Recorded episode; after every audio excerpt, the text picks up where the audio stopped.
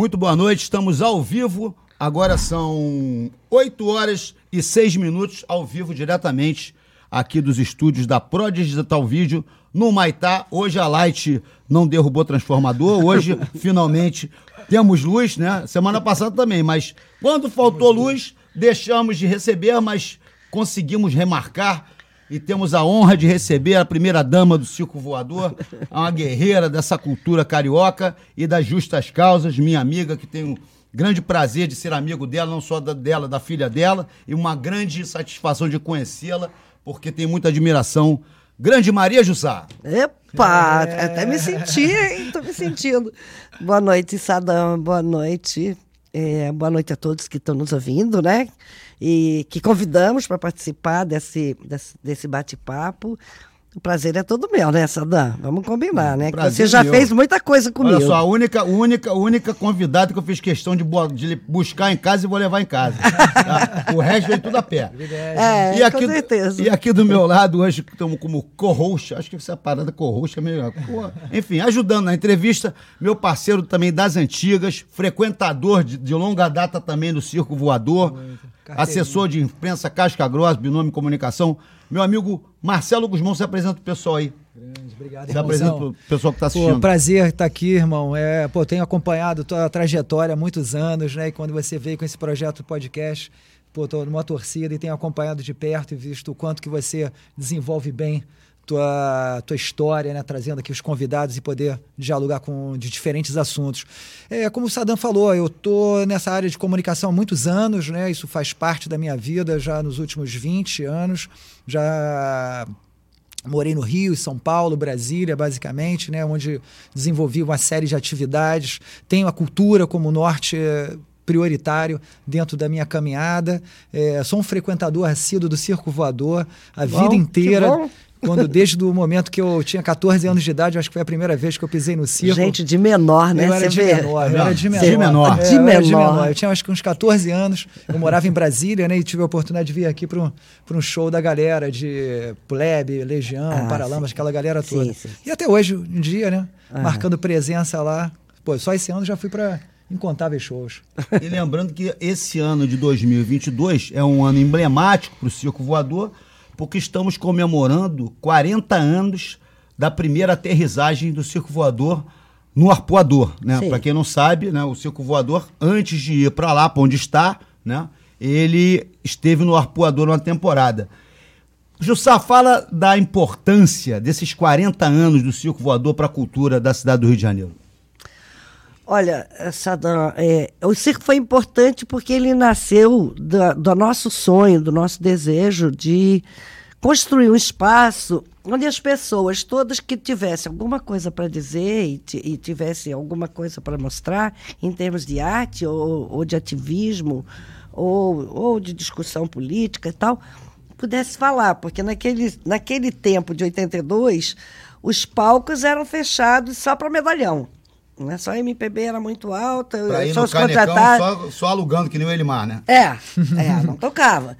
E o circo já começou com essa coisa, nós, entendeu? É, é, abre a, na beira da praia, ninguém ganhava nada praticamente, mas as pessoas chegavam, faziam aula, depois elas ficavam e era um espetáculo, e depois elas se juntavam e eram benfeitores, e depois elas se juntaram e se juntavam e eram colaboradores. Só que a ideia do circo era realmente para ele viver um curto verão, porque a gente achou que, que ia fazer uma coisa que ia modificar. O que a gente queria dizer era a arte pode se manifestar e pode se produzir da maneira que a gente achar, o que de forma nos represente mesmo visceralmente. Então, era isso. O circo era essa ideia. Então, a gente achou que não tinha gás para mais de um verão, realmente. Mas é, quando o circo saiu do arpoador, que tinha uma, uma licença provisória da prefeitura, é, a gente viu que não podia mais parar. Não dava mais, porque a gente mesmo falou, pô, a gente pode ter uma vida diferente, todas as pessoas podem ter uma vida diferente se elas quiserem, se elas acreditarem no sonho e tudo mais continuamos juntos. Eu estava na Rádio Cidade, eu era coordenadora nacional da cadeia Rádio Cidade, Rio, São Paulo, Porto Alegre, Belo Horizonte e Salvador, na área de promoção. E a Rádio Cidade, na época, era uma rádio pop, não é isso? Era, era. Inclusive foi uma das rádios, né, através do grande e saudoso Eduardo Andros, Ah, sim. né, que revolucionou o FM, que Nossa, antigamente foi. era uma coisa de música de barbeiro, né? É, não, e, a, e a, eu, que, eu criei a área de promoção e comunicação da rádio, que era o diálogo entre a rádio, cidade e a cidade. Então a gente misturava esporte, música, todo tipo de manifestação artística, e sempre na rua. Eu gosto muito de muita gente, de multidão, de rua, de, de aglomerado. Então a Rádio Cidade a, a Fluminense eh, começou só em março. A Rádio Cidade foi a primeira rádio que promoveu o Circo Voador. E eu estava na rádio. Só que eu, depois de uns seis anos da rádio, eu cansei da rádio. Falei, eu, quero a rua, que eu gosto mais da rua do que ficar presa numa empresa e tal.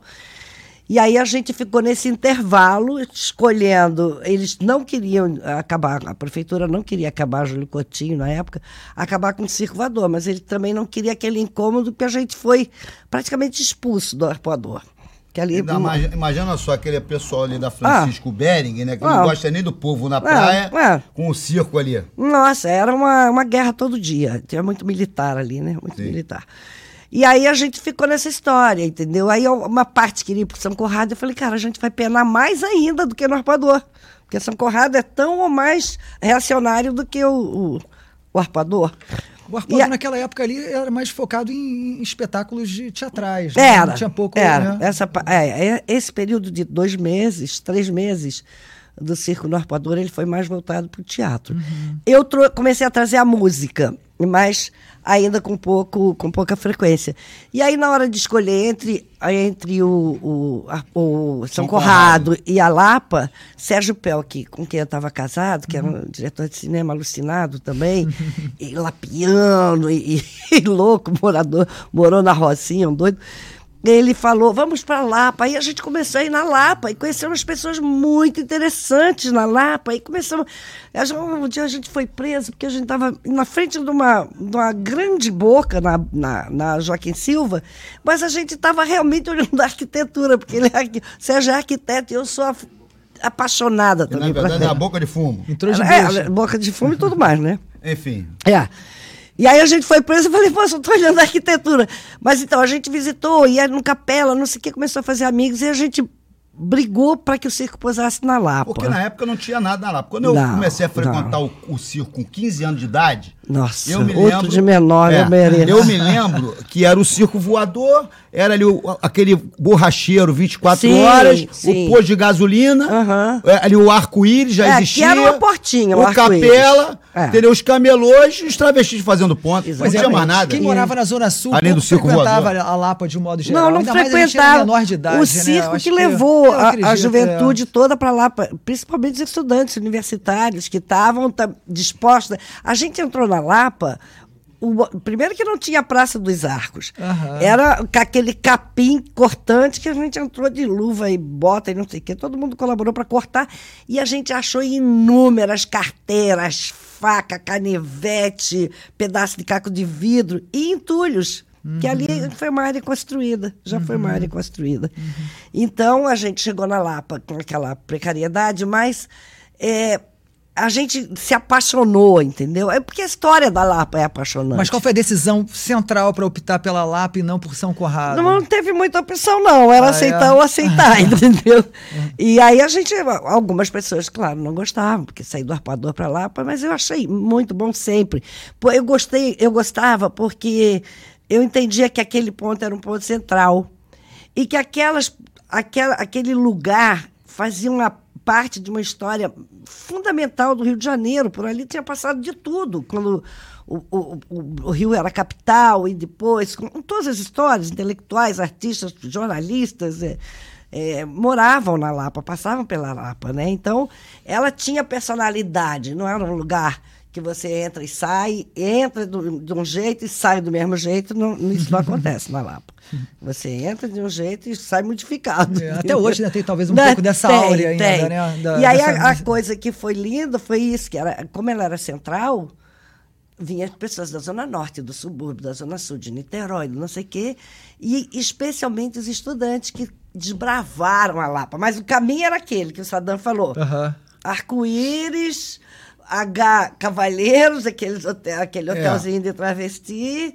O- o Capela. Capela, o Bar. Brasil e o Circo Voador. posto E o posto de gasolina. E que com, a, bo- com a borracha- borracharia Que é. 24 horas que virou boteco. É, e a borracharia que você botava o seu carro lá e vinha sem os quatro pneus. Ou seja, dentro dessa cronologia, não tinha nem ainda é, fundição nessa Não, época. não, Não. fundição era uma ruína. Ou seja, se a gente puder apontar, então, uma, uma influência dessa gentrificação da galera da Zona Sul, de outros bairros a irem para Lapa, tá muito por conta do circo, né? Sim, a partir da década de 80, com Da certeza. chegada do circo, né? Com Isso certeza. é maravilhoso, né? A gente Porque- poder ver Porque um... aí foram todos, né? É Paulinho, é, foi Ca- Caetano, foi Gil. Mas o mais interessante foi que a Lapa, ela, ela criou uma... A possibilidade, como não tinha muita, muitos Não pode, olhos... não pode se lembrar, deixar de lembrar dos camelôs. É. Porque quando eu fui do projeto do, do Lapa Legal, na prefeitura, na época da Jandira Fegali, eu sempre falei, ó, o camelô sempre teve lá na Lapa, eu sou testemunha. Então você não sim. quer botar o camelô pra fora, não. Sim, eu sou amiga. Exatamente. Eu sou amiga. Eu, eu, sou, eu gosto um pouco Chega dessa... bem, né? Chega com calma, no sapatinho. O, o circo tem um, um pé, um pé na marginalidade, não é, não é, não é bandido, mas Uhum. um pé, porque sem, sem você expandir essa margem, Uhum. É, você vai continuar sempre, sempre na mesma, fazendo o mesmo discurso, conhecendo as mesmas pessoas, com a mesma estética.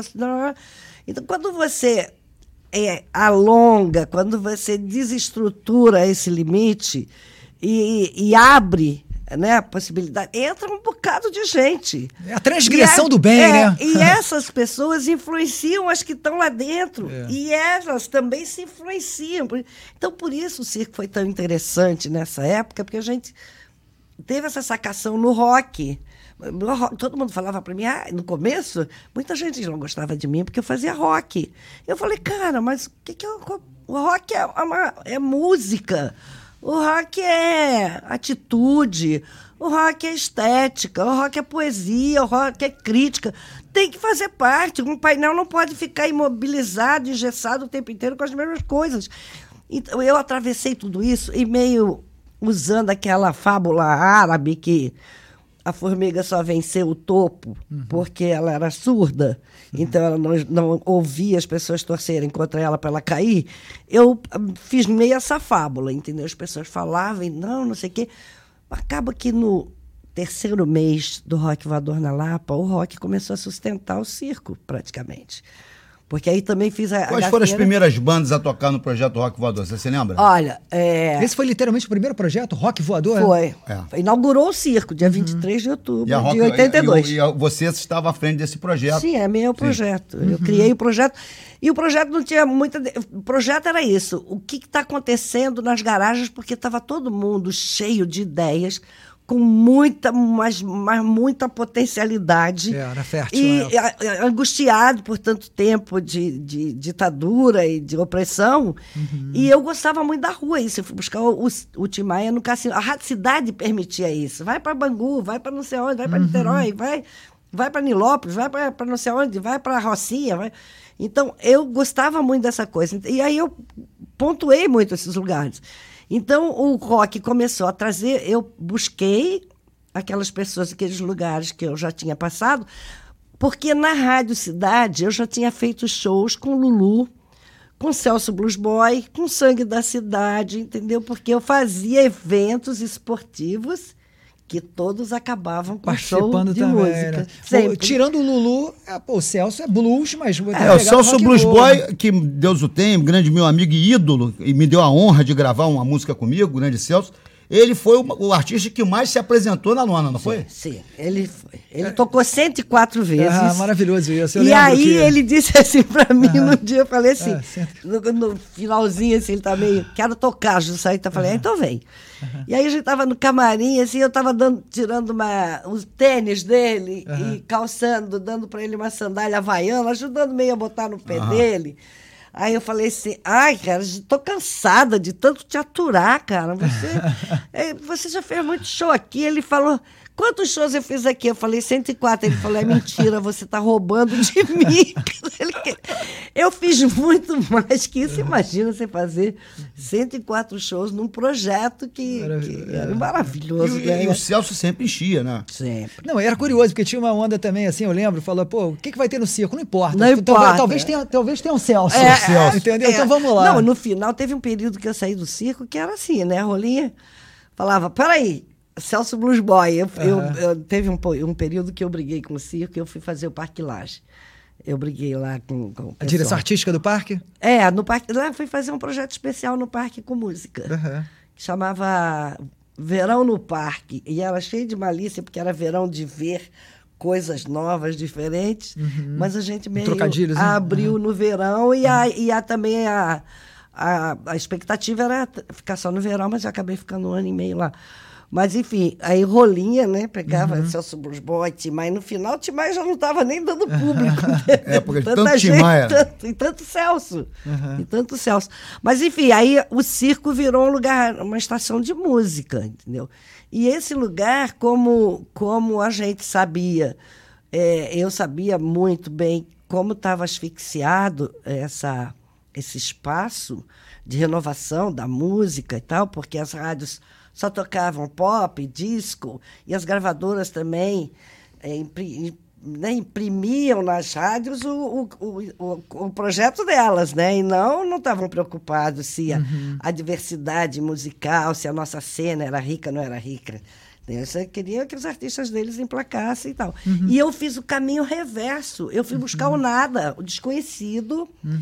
Quem tocou primeiro foi Lobão, Lobão, Titãs, é, o Sangue da Cidade, porque eu já conhecia o de Castro dos eventos da rádio. Não teve um show do Titãs que teve 13 pagantes? É, Não teve? teve. E de Lobão dos Oito.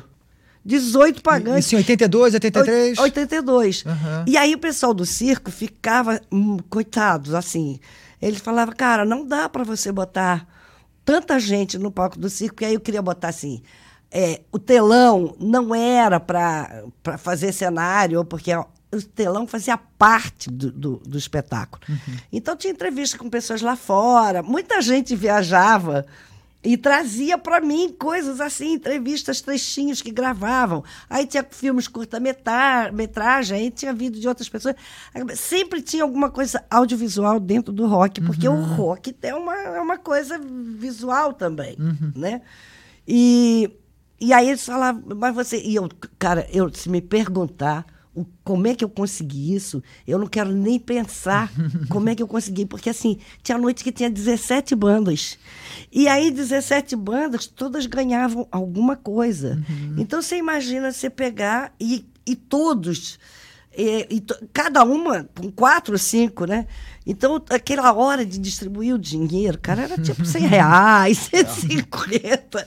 Ô, Jussá, eu, eu produzo evento há muito tempo. O meu primeiro evento, você já sabe disso, foi em 1987, o sarau do Colégio Pinheiro Guimarães. Ah. Né? Que é do Catete, que eu era presidente do Grêmio. E fizemos no Circo Voador, que era um sonho, né? De eu tocar no Circo Voador, de fazer uma coisa no Circo Voador. Consegui, na época, um patrocínio inusitado do Baú da Felicidade, que pagou, que pagou porque eu tinha, meu pai sempre trabalhou com o Silvio Santos, meu pai era radialista, minha, meu pai e minha mãe trabalharam com o Silvio Santos, minha mãe foi diretora do programa dele, do, do Bozo, enfim, antes do Bozo virar isso aí. É, enfim, é, nós é, arru- arrumamos o patrocínio, só que faltava a grana do som, né? Eu falava, a bilheteria, porra, não era, não era tão cara, era, era Vickel Sound, né? É. E eu vou falar o seguinte, meu irmão, não deu a grana esperada. Ainda era daquela época do Circo Antigo, eram várias bandas universitárias, inclusive a minha, Estranhas Mutações, né? E tinha mais o Sodom, que era uma banda de thrash metal, e mais o nosso amigo do Distúrbio Social, que era uma Nossa, banda de punk rock. Social, sim. Distúrbio Social que tocou algumas vezes É, no circo, tocou no circo. entendeu? Do, do, do final Teve de na minha casa. Final de Janário, o grande Ian que virou advogado, Rafita. Só gente boa. E Maurício na guitarra. Inclusive tem uma foto dessa, histórica, naquele camarim ainda Antigo. de, de madeirite, parede Ah, de madeirite, de madeirite. azul. É. Enfim. Não, Aí, a gente pintava três vezes por mês. aí que que- o que que Dia acon- azul, é. amarelo, dia aí marrom. o que que aconteceu? Mas nessa época era, Era azul. azul. Aí o que que aconteceu? Eu cheguei, falei, pô, não vai, os caras, pô, tem que ter pagar, os caras não estavam confiando, a bilheteria não ia dar. Aí o, o, o papai do amigo meu baterista, ele, é, não, queria, ele queria tocar no circo, não podia ter aquela frustração e arrumou o dinheiro emprestado com o pai dele. Pra bancar o som. É, pra botar o som, pra, pra pagar o resto que tá faltando. Ó, depois. Não, ó, fala que depois eu vou passar lá na, na Assembleia Legislativa, marcando de vereadores, fazer um ratatá com o pai de todo mundo pra, pra, pra, Passar um chapéu. Aí passamos um chapéu. O Vladimir Palmeira, que era deputado federal, e o Grêmio homenageava ele, vê aí quanto é que você vai arrumar, quanto é que falta? Ele, aí ele conseguiu, conseguimos a grana. Aí eu falei, fulano, meu irmão, toma aqui é, essa grana dá pro teu pai lá, que é o grana do, do cheque que ele deu. Beleza. Esse amigo, infelizmente, ele faleceu, né? E nós, é, depois, tivemos no enterro tal, e, logicamente, nosso amigo. Aí, tempo depois, eu encontrei com o pai dele na rua. Oi, tio, Zé. Oi, tio, cacete, tá me devendo uma grana preta. O amigo não, Não pagou. esqueceu nunca, né? O amigo pegou a grana e não pagou pro pai. E é como uma- o amigo tinha morrido, infelizmente, como é que eu vou chegar? Como é que eu vou chegar e vou falar, não, pô, ele vai falar que eu sou um Ai, 71, que é mentira. No eu tava céu. falando, No tava céu. falando porque.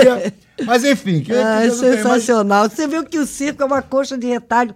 A grande, eu acho que a- o, o- o grande assim, diferencial do circo com os outros espaços é que as pessoas que chegam no circo, elas se apropriam do circo. Então, assim, não interessa. É um sabe? lugar que eu me sinto em O Saddam fez, ele foi lá, fez o que ele bem entendeu, se acertou lá, pagou não sei o quê.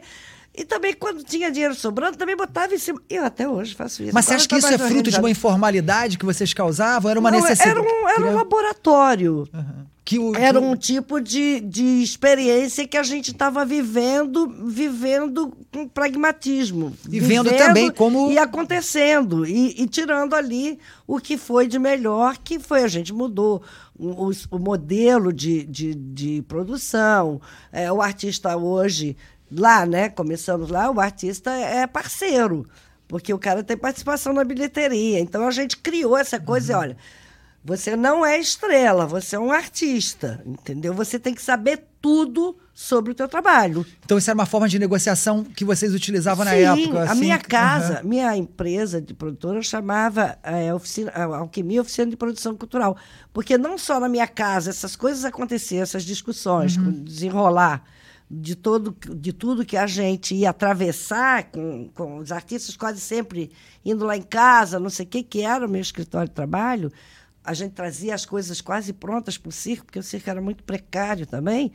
E, e aí a gente, eu, eu sempre, eu, não, eu sempre andei assim de um jeito cara a cara, sabe? Pele a pele. Papo Olha, reto, né? você, você é artista. Como é que você é artista? Você não sabe quanto você vai cobrar de cachê.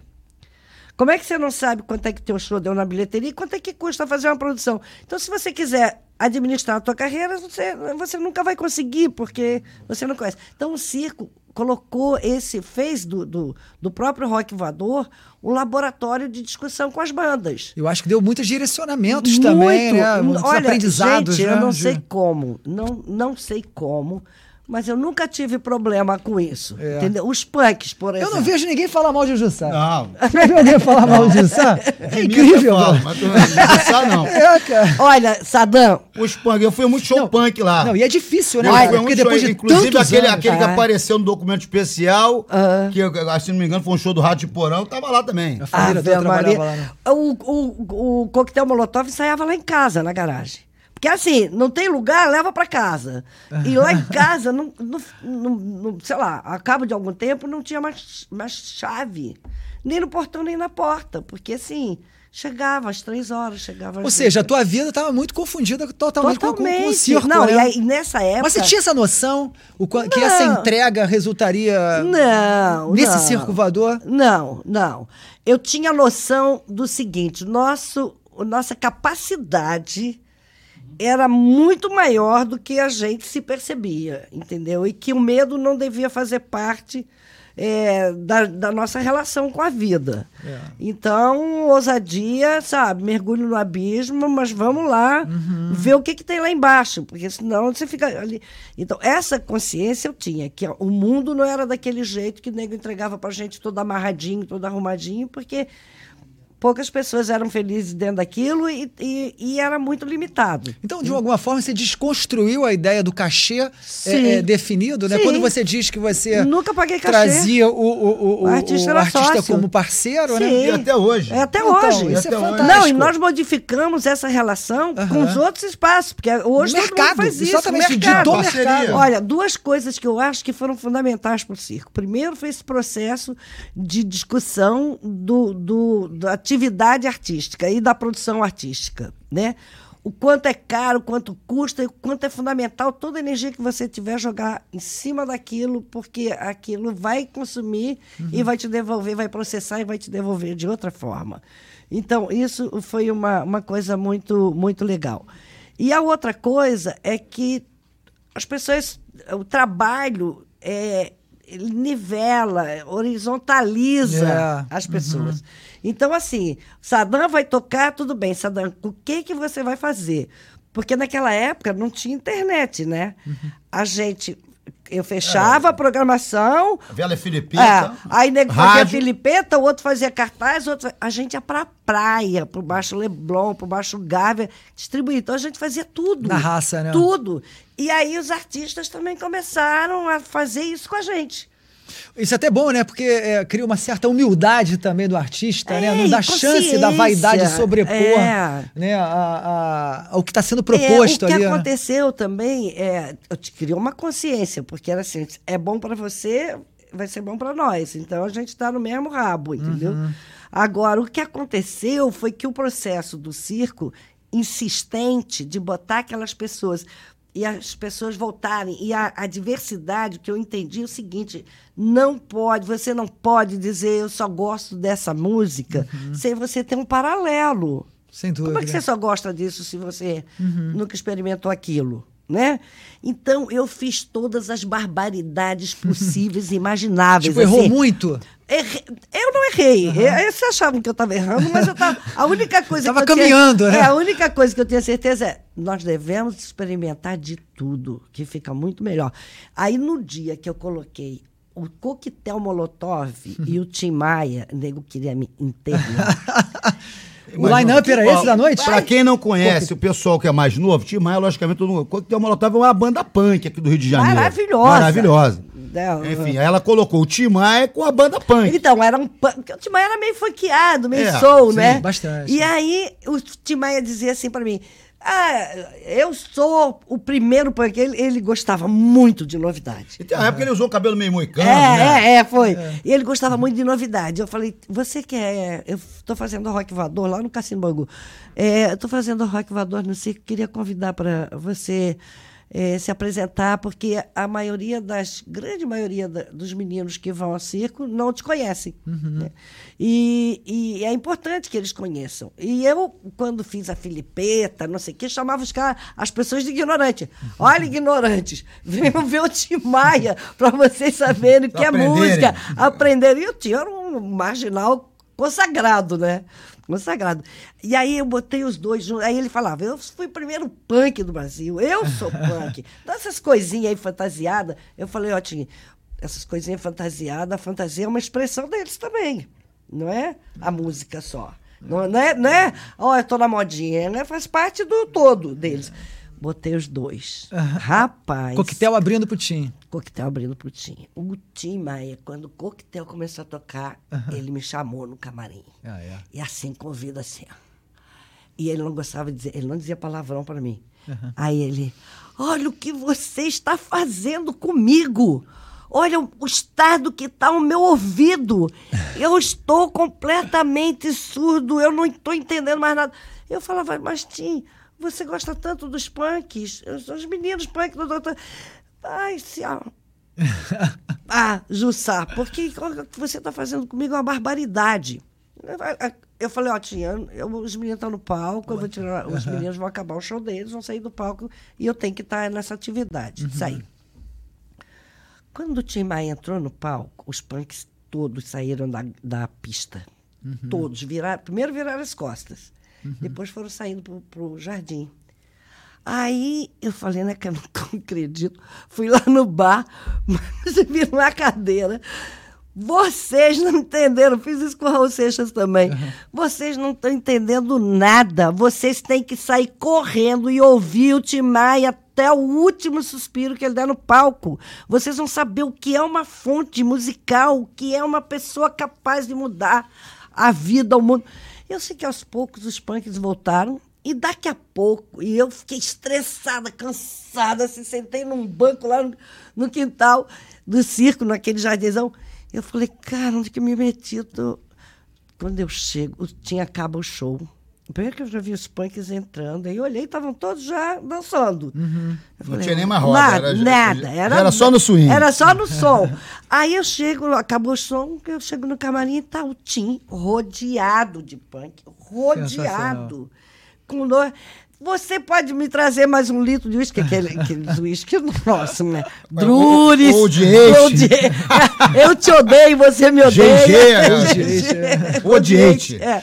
E aí foi uma coisa, para mim Odeio foi uma te. das experiências mais sensacionais, porque eu vi realmente a quebra. E essa coisa dos consagrados, quer dizer, pessoas como Tim Maia, como Melodia, como Egberto Gismonte, como Hermeto Pascoal, como Gil Caetano, como, sei lá, Sivuca, Luiz Gonzaga, essas pessoas precisavam ser conhecidas. Não, é sensacional, Porque essas Jussara. pessoas não tocavam na rádio também, algumas delas. Porque né? você, desde o começo, você criou esse movimento, de fato, de trazer Sim. pessoas novas, bandas novas, e ao Sim. mesmo tempo trazer os medalhões. Sim, Eu não lembro dessa noite. Essa É. noite realmente foi muito É. ousada da Foi tua muito parte. ousada. Mas era, era e isso, quer dizer, os- cena- os, os- as fontes, que Uhum. eram aquelas pessoas consagradas, é, iam to- entrar em contato com a renovação, Uma cena nova. né? Cena nova, aqueles meninos e todos interessados em conhecer, e, o, e, o, e, os, e os novos iam aprender que aquela vida dava certo. que Beber aquele cara ali com mestres, 50 anos é. já tinha feito essa travessia e. Eu, eu acho que eu te- depois desse dia, eu acho que você ficou uma amizade grande com o Tim Maia, porque ele Muito. também voltou muito lá. Muito. E eu tenho, assim, os episódios... Mas, assim, é, muito- mas ele já usou a estratégia e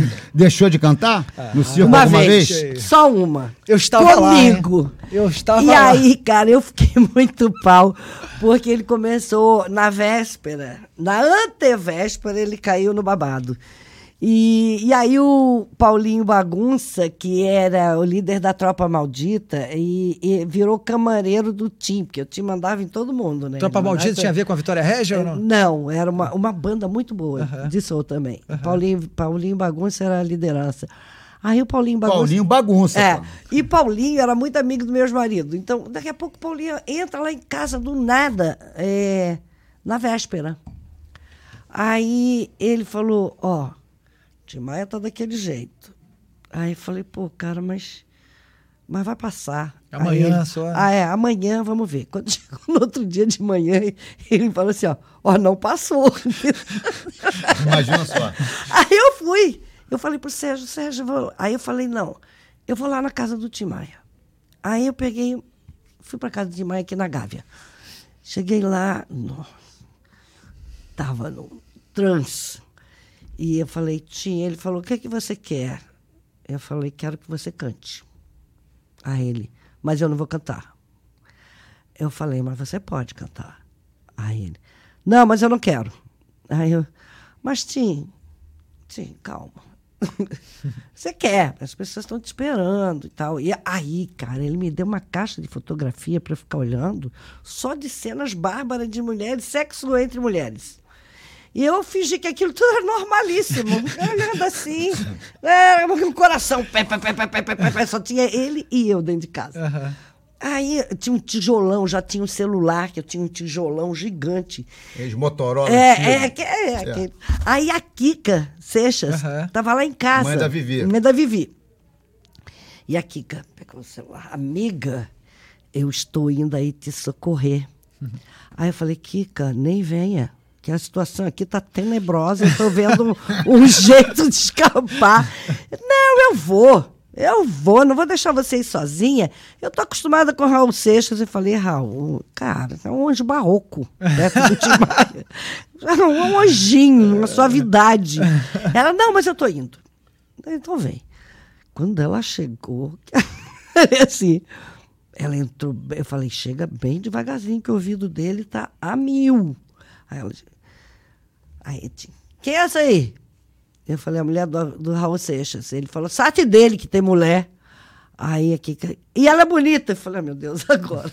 e ela é bonita, né? Ela, você é bonita aí. Aí eu falei, é, claro. Aí ela, tudo bem, tinha a Kika, né? Bem gentil. Só que a coisa começou a ficar, a cena começou a ficar esquisita. e a gente tava vendo a hora que ia ter um desfecho meio esquisito, sexual ali naquele. Aí eu falei, Kika, vamos fugir, né? Vamos fugir. Eu vou ser. Você abre a porta e eu vou ver se o Tim, porque ele ia no quarto, fazia algumas barbaridades e voltava. Aí eu falei, eu vou ver se ele está lá, se abre muito, muito, muito devagar, tira o sapato. Aí a Kika foi lá, abriu a porta, eu olhei, ele estava lá virado para a parede. A gente desceu seis anos. Aí vocês fizeram a estratégia. para quem não sabe, o Tim Maia tinha uma palavra secreta, segundo Nelson Mota na é. biografia, quando era para meter o pé, que ele chegou assim, não gostou do retorno, não, não queria fazer o show, ele falava estratégia e o pessoal metia o pé. Aí Jussá usou a estratégia contra o Pop demais. Eu Mas ele foi tocar nesse Não, não, não. aí apareceu. eu fiz uma. Eu, eu trabalhei no JB muitos anos, e aí eu liguei para a redação e falei: olha, o Timaia tá, tá rouco, tinha voz, uhum. e tá louco, não vai ter show. Aí, no dia seguinte, o Jornal do Brasil deu a primeira página inteira Aí fiz uma faixa. Timaya cancela Timaya show. tá rouco, Timaya tá louco. Sérgio escreveu uma mão. Botamos na frente da bilheteria do circo e devolvemos o ingresso para quem queria. E a Vitória Sim. Regia falou: não, a gente quer tocar. Aí a gente falou: bom, quem quiser ficar no circo para apoiar a Vitória Regia, uhum. o ingresso está valendo. E aí muita gente ficou. Eu estava nesse dia. É, muita Eu gente ficou. É. No dia seguinte, só Dani. Ele Na capa do JB. Nossa, a primeira página, a página inteira. Quem mais tá louco, tá rouco. Tá rouco. Aí ele ficou de mal comigo. Aí ficou de mal comigo. E eu falei, nem deve, porque eu também tô de mal com você, tô pouco me lixando para você, seu louco. Mas depois você fez as pazes? Claro! Não, aí eu fui. Quando eu fui pro Parque Laje, ele mandou um recado. É porque isso aí já era assim, é, foi 83 que eu trouxe em mim. O Tim. Mas é, depois ele fez muitos shows comigo, vários shows comigo. Quando eu fiz o Parque Laje, ele mandou um recado.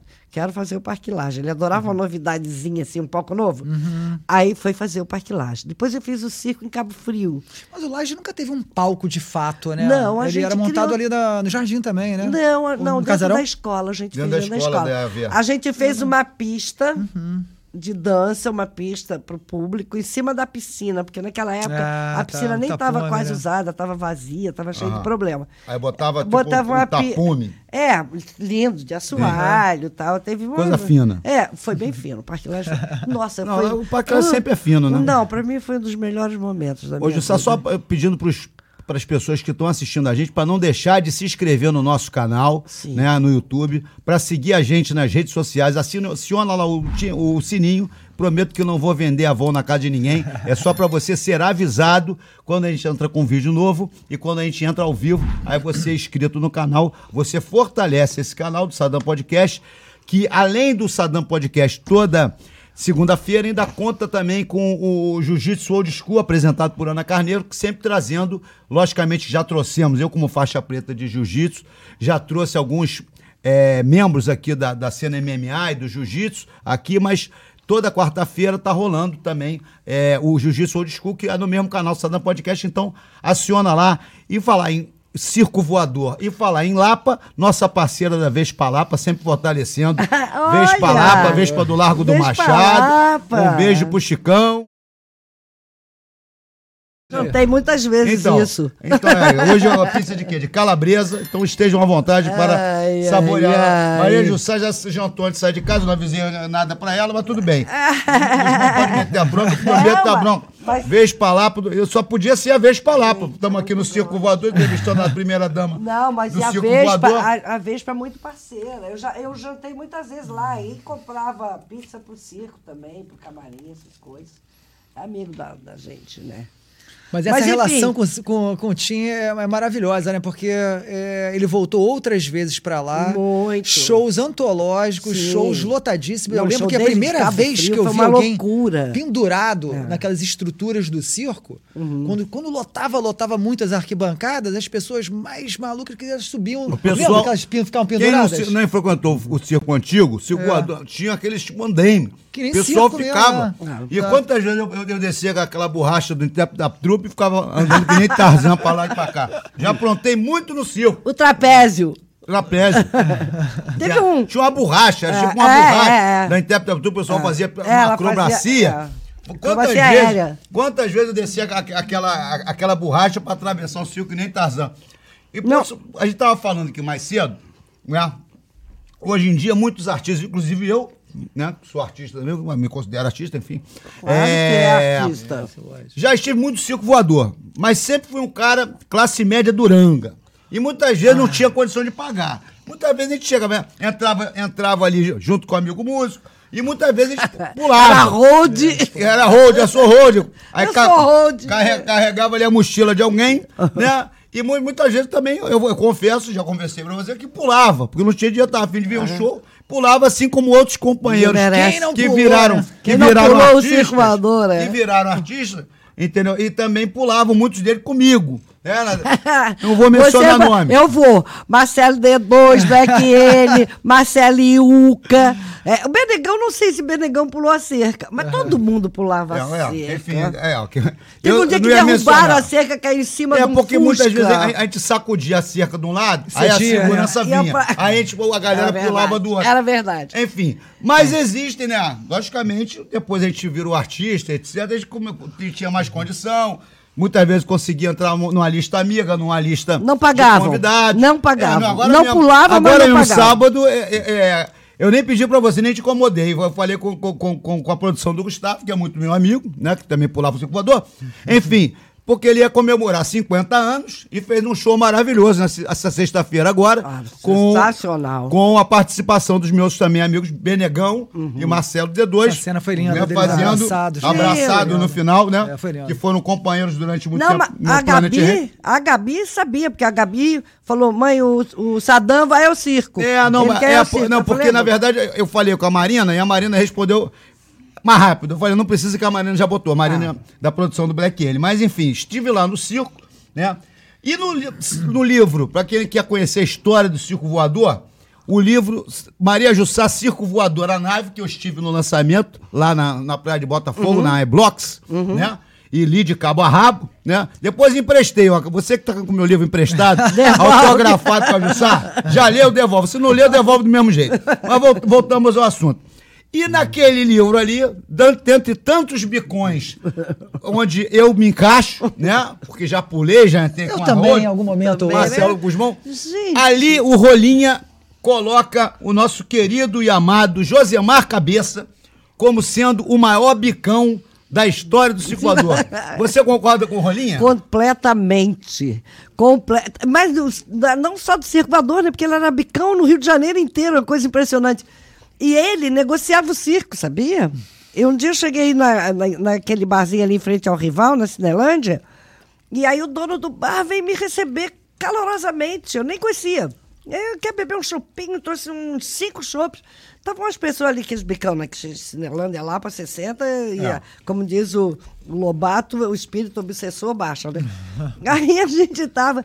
Aí o cara todo contente, ai, tá, quando é que. Então quando é que a gente pode conversar? Eu falei, mas a gente vai conversar sobre o quê? Ele falou sobre o arrendamento do bar. Arrendamento do Do bar? bar. Porque, porque o, Mas porque o cabeça cabe- te. O cabeça tinha oferecido o bar do circo pro sujeito. Aí eu falei, mas como assim? Não, é porque o cabeça tal ma- mandou seu recado. Falei, Pra quem não conhece Josemar Cabeça, uma das figuras lendárias da noite. Cara, Um beijo grande pro meu amigo Josemar Cabeça. Não, e- filosofia ele era o dele agora. maior filipeteiro do Rio de Janeiro, Maior. imbatível. Imbatível. Rasta. É, Ah, o o rasta, rasta, esse com mesmo. dreadlock, né? Rasta comprido, magro. Negão de quase dois metros de altura, É, Rastafari, é, magrinho. É uma alma, uma alma flutuante. Sei quem é assim, ele. né? Uma- Sei bem quem é ele. Incrível. Grande ele. Jo- Josemar Cabeça. É, um beijo pro É. banda, Josemar. nunca foi de banda, não ele? Não, não, sempre foi isso. Ele, Ele é amigo de do- todo mundo. Amigo de todo mundo. Muito amigo do pessoal do Rapa, amigo do pessoal do, Do reggae, Paralamas. Paralamas. Ele é uma pessoa que circula. Bia É, Paralamas, também. É. exatamente. Não, eu lembro Bia muito Ribeira dele. Beijo adora pro ele. Luiz Bento que eu encontrei lá no, no show sexta-feira do Black Ele. É, é. Eu não vi o cabeça. Essa cabeça saiu do Rio, ele não estava lá. Ele estava trabalhando com, com o pessoal do restaurante, divulgando o restaurante. é a Ah, última vez tá. que eu encontrei. Porque ele, no circo ele entra. Nesse circo novo ele entra do mesmo jeito, eu não sei como, mas ele entra. É, cara. segundo, segundo o Rolinha no livro, ele entrou uma vez dentro da, da, da, da- do estojo da guitarra de alguém. Mas o ne- negão daquele tamanho não tem comentário no estojo dele. Só se é fosse, lenda, né? Só se fosse um baixão acústico. Gente, o Rolinha tinha. abaixo. O cidadão Rolinha se metia em Bárbaras, em Bárbaras e Lucas. E o, o Rolinha era a maior peste que eu já trabalhei na minha vida com o Rolinha. Alexandre ele chegava, Alexandre, 17 anos, com aquela cara de fuinha assim, magrinho. E tinha menos, tinha 15 anos, era de menor. Uhum. E eu quero trabalhar aqui. Que criatura, vai, vai limpar.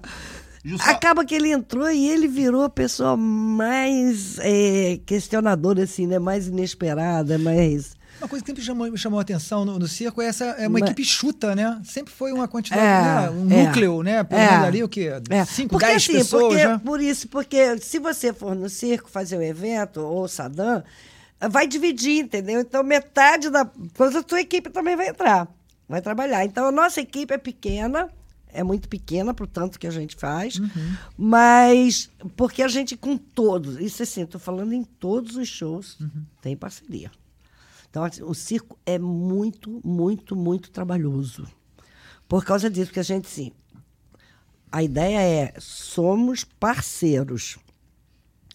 Fazemos o que as outras pessoas não têm disposição para fazer. Apostamos no novo, no risco. Né?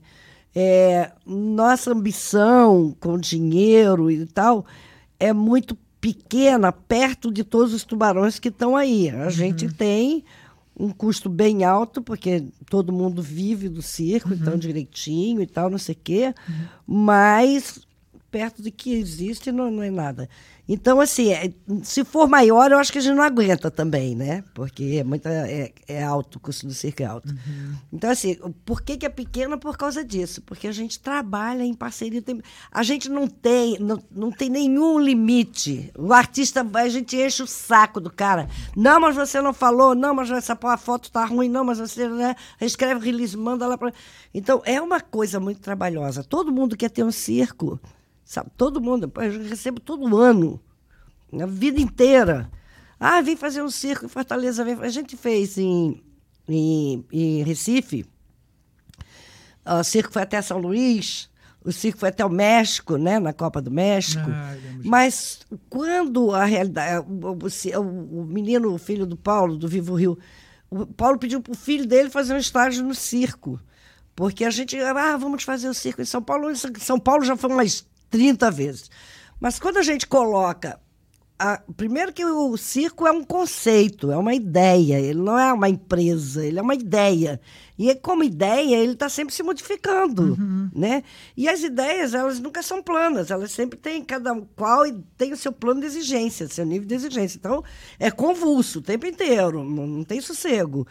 Então, quando a gente fala que, olha, mas para você ser circo voador, você tem que ter respirar a vida da cidade, respirar o que a cidade respira, entender a cidade como uma mistura necessária, fundamental, né, e do- da qual você faz parte, é, olhar para essa cidade, como que você pode contribuir com ela, né, usando a arte. Nós somos só lidamos nosso bem é a arte.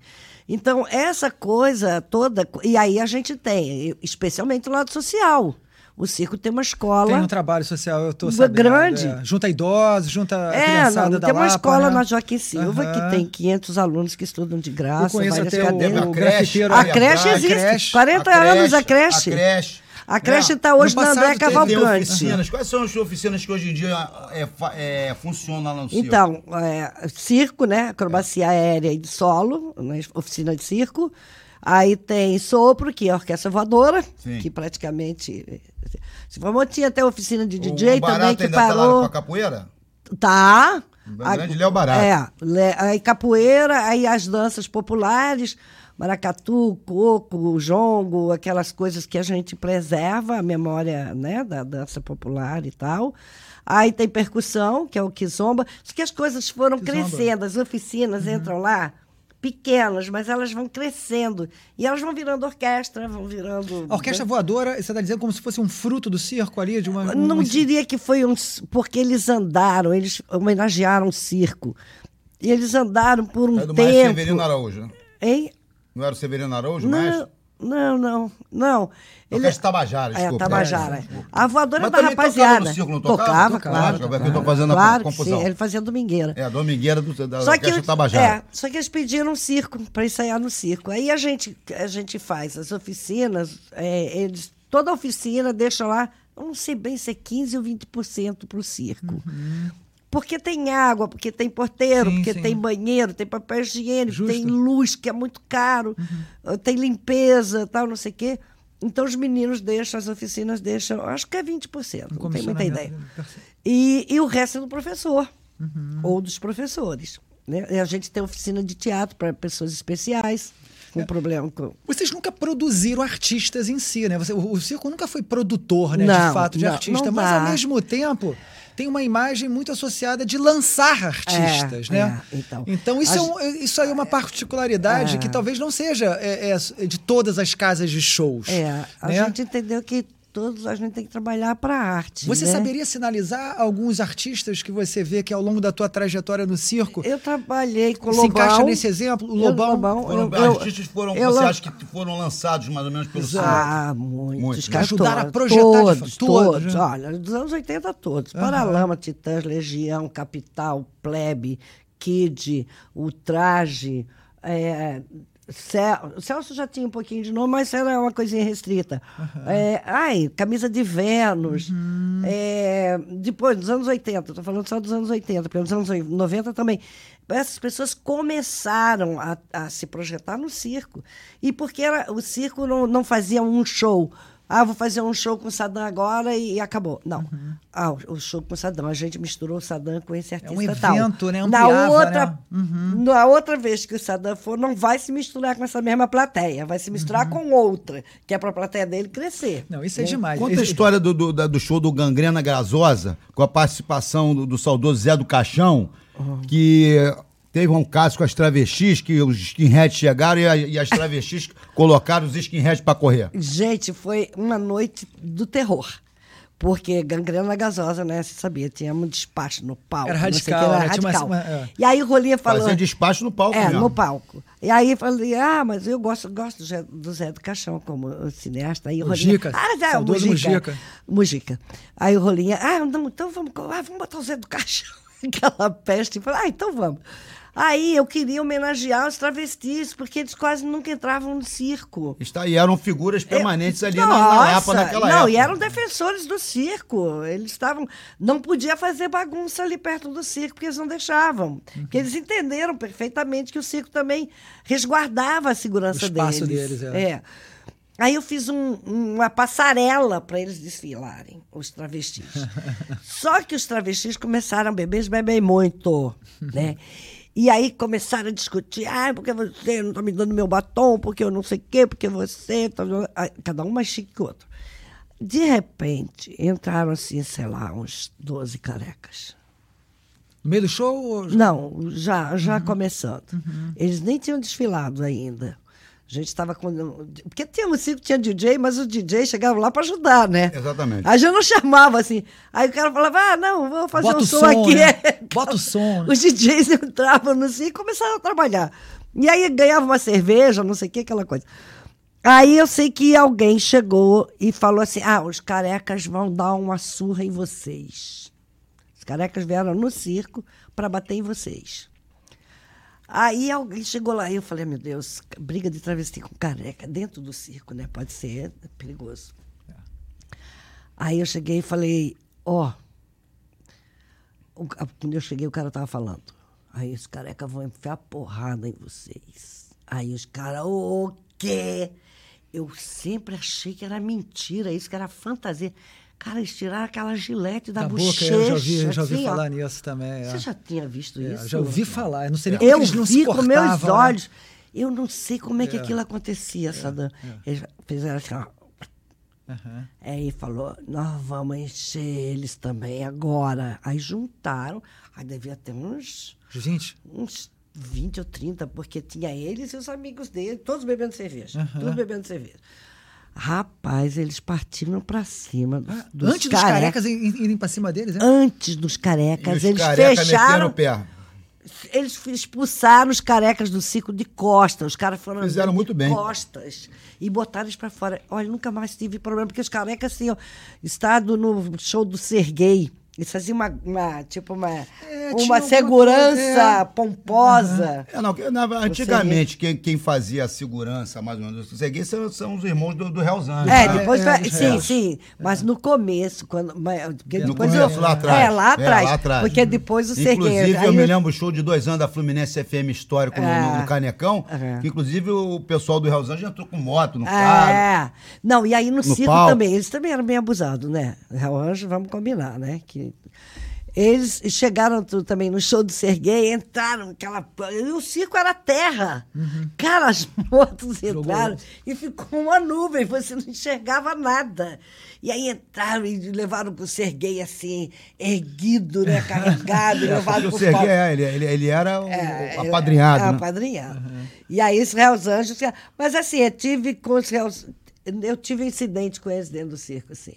Porque os réus nem existem mais aqui no Rio. Não, né? existe, não que vejo mais. Eu, os eu acho que mas existe. o Eu os menino que era. É, quando. é, tinha um balai e Não tinha. existe, existe. é, É. no Era- era o no Falcão na época, Charles que era foi o- o finado Charles Falcão. Ah, ele era, muito, ele era muito educado, aquele cara. Charles Falcão. e era meu vizinho. Ali em Copacabana. Não, em, em Jardim Botânico, Ah, no tá. Horto. Ele, mora, ele tinha- morava lá no Horto. E aí teve lá um entreveiro, eu chamei eles lá em casa, para conversar comigo por que, que eles tinham feito aquilo, uma briga dentro do circo. Quebradeira? Foi, é, foi, não, foi rápido. Mas foi tão constrangedor quando o Falcão, ele entrou na minha casa e eu falei, tira o óculos. Aí ele falou, de óculos escuros, né? Eu falei, tira o óculos. Aí ele falou, eu tô bem, não, mas eu não tô, tira o óculos. Eu quero falar olhando para você. Aí falei daquele jeito, eu falei, vocês só entram. Se eu tiver no circo, vocês não entram nem pagando. Mas eu não tiver no circo, vocês entram pagando. Cara, eu falei aquilo, mas até, até- ele me pediu tanta desculpa. Ele foi tão gentil. Ele falou, mas Maria Jussá, eu não estava, você perdoa, desculpa. A gente gosta do circo. Eu sei que eu fa- falei isso e dali uns dois sábados ele já estava em viagem lá no Mas circo. uma coisa curiosa é porque depois de tantos anos de circo, eu, eu é não o- lembro de nenhum episódio de briga no circo, Não sabia, tem, cara? não tem, O é circo não é um lugar. não. Engraçado que anos 80, Não, a cidade anos fervia 80 de tiveram- confusão. Tiveram algum- algum- alguns Anos entreveiros. 90 também É. tiveram muita show de confusão nas ruas. hardcore, de É, punk, é.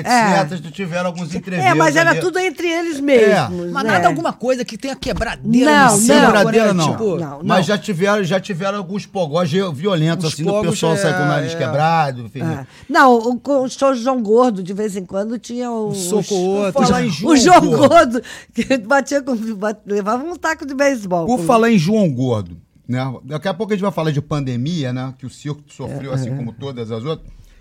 Explica pro telespectador por que, que o prefeito César Maia fechou o circo voador. Cara, Eu- então, Fale do episódio então e o porquê. é, o circo era. O terreno do circo era da prefeitura. E hoje o imóvel do circo é da prefeitura, mas nós ganhamos no STF o direito de estar lá dentro porque a prefeitura demoliu o circo. E aí estava aquela eleição, aquele negócio meio que a prefeitura querendo usar o circo. E aí alguém chegou, um cara lá que era até amigo, era frequentador do circo, já mais velho, e falou: o Conde quer festejar a vitória dele no circo. O Conde ia suceder O César Maia. O prefeito, pra quem É. não tá ligado, é um cara que ganhou, que era, era afiliado político. Do, do na- César Maia. É, que não É. podia se reeleger na época. É. Aí o César Maia, aí me pediram, ah, o Conde quer, quer comemorar a eleição dele Há no circo. lugar pra comemorar, É. comemorar Aí eu circo. falei, bom, no- na sexta-feira. No dia da- do Rádio de Porão? É, não, na sexta-feira era reggae. Eles queriam na sexta. Ah, queriam na sexta. Eu falei, cara, reggae. Sabe, aquela nuvem. A nuvem. A nuvem. Eu falei, é dia da nuvem, não vai dar. Não vai É dar. dia da nuvem. Aí falei, ó, não vem não, porque vai acontecer. As nuvens todas se formam, não sei por que aqui em cima. Aham. Aí ele falou, então a gente vem no sábado. Eu falei, não venha. Sábado é punk. Só quem sobe no palco do circo, noite punk, sou eu. Nem o prefeito subia. Eu subia, eles me vaiavam, vaiava eles também. Eles cuspiam em mim, eu cuspia neles também, em cima do palco. Vê o show do Collor perfeito, brabo com a galera. Ah. Seus quadrúpedes, aí já é lata, era O perfeito não suportava. Ele achava engraçado, assim, eu- mas ele não subia. E aí, no- sai daí, dedo. Aí eu, em cima deles também. Falei, tá, então tá, que eu vou ficar aqui com medo de vocês. Aí era punk. Aí eu falei, olha, não venha, é é uma coisa incontrolável. É só o circo que aguenta, o circo entrega, se entrega para eles. Vem no domingo, que é o Márcio Severino Araújo, tá mais compatível com a idade de vocês. E com, né, com tom. Ou seja, deu aviso, né? Dei. Aí eles falaram, a gente vem no sábado, sabe por quê? Quem manda aqui na cidade é o prefeito, não é você. O cara que já O frequentava o, cara, circo. É, já com a turma dele. Aham. Já querendo arrumar É, na ideia. arrogância. né? Na arrogância, querendo- é, é. Aí eu falei, então tá. Então venha.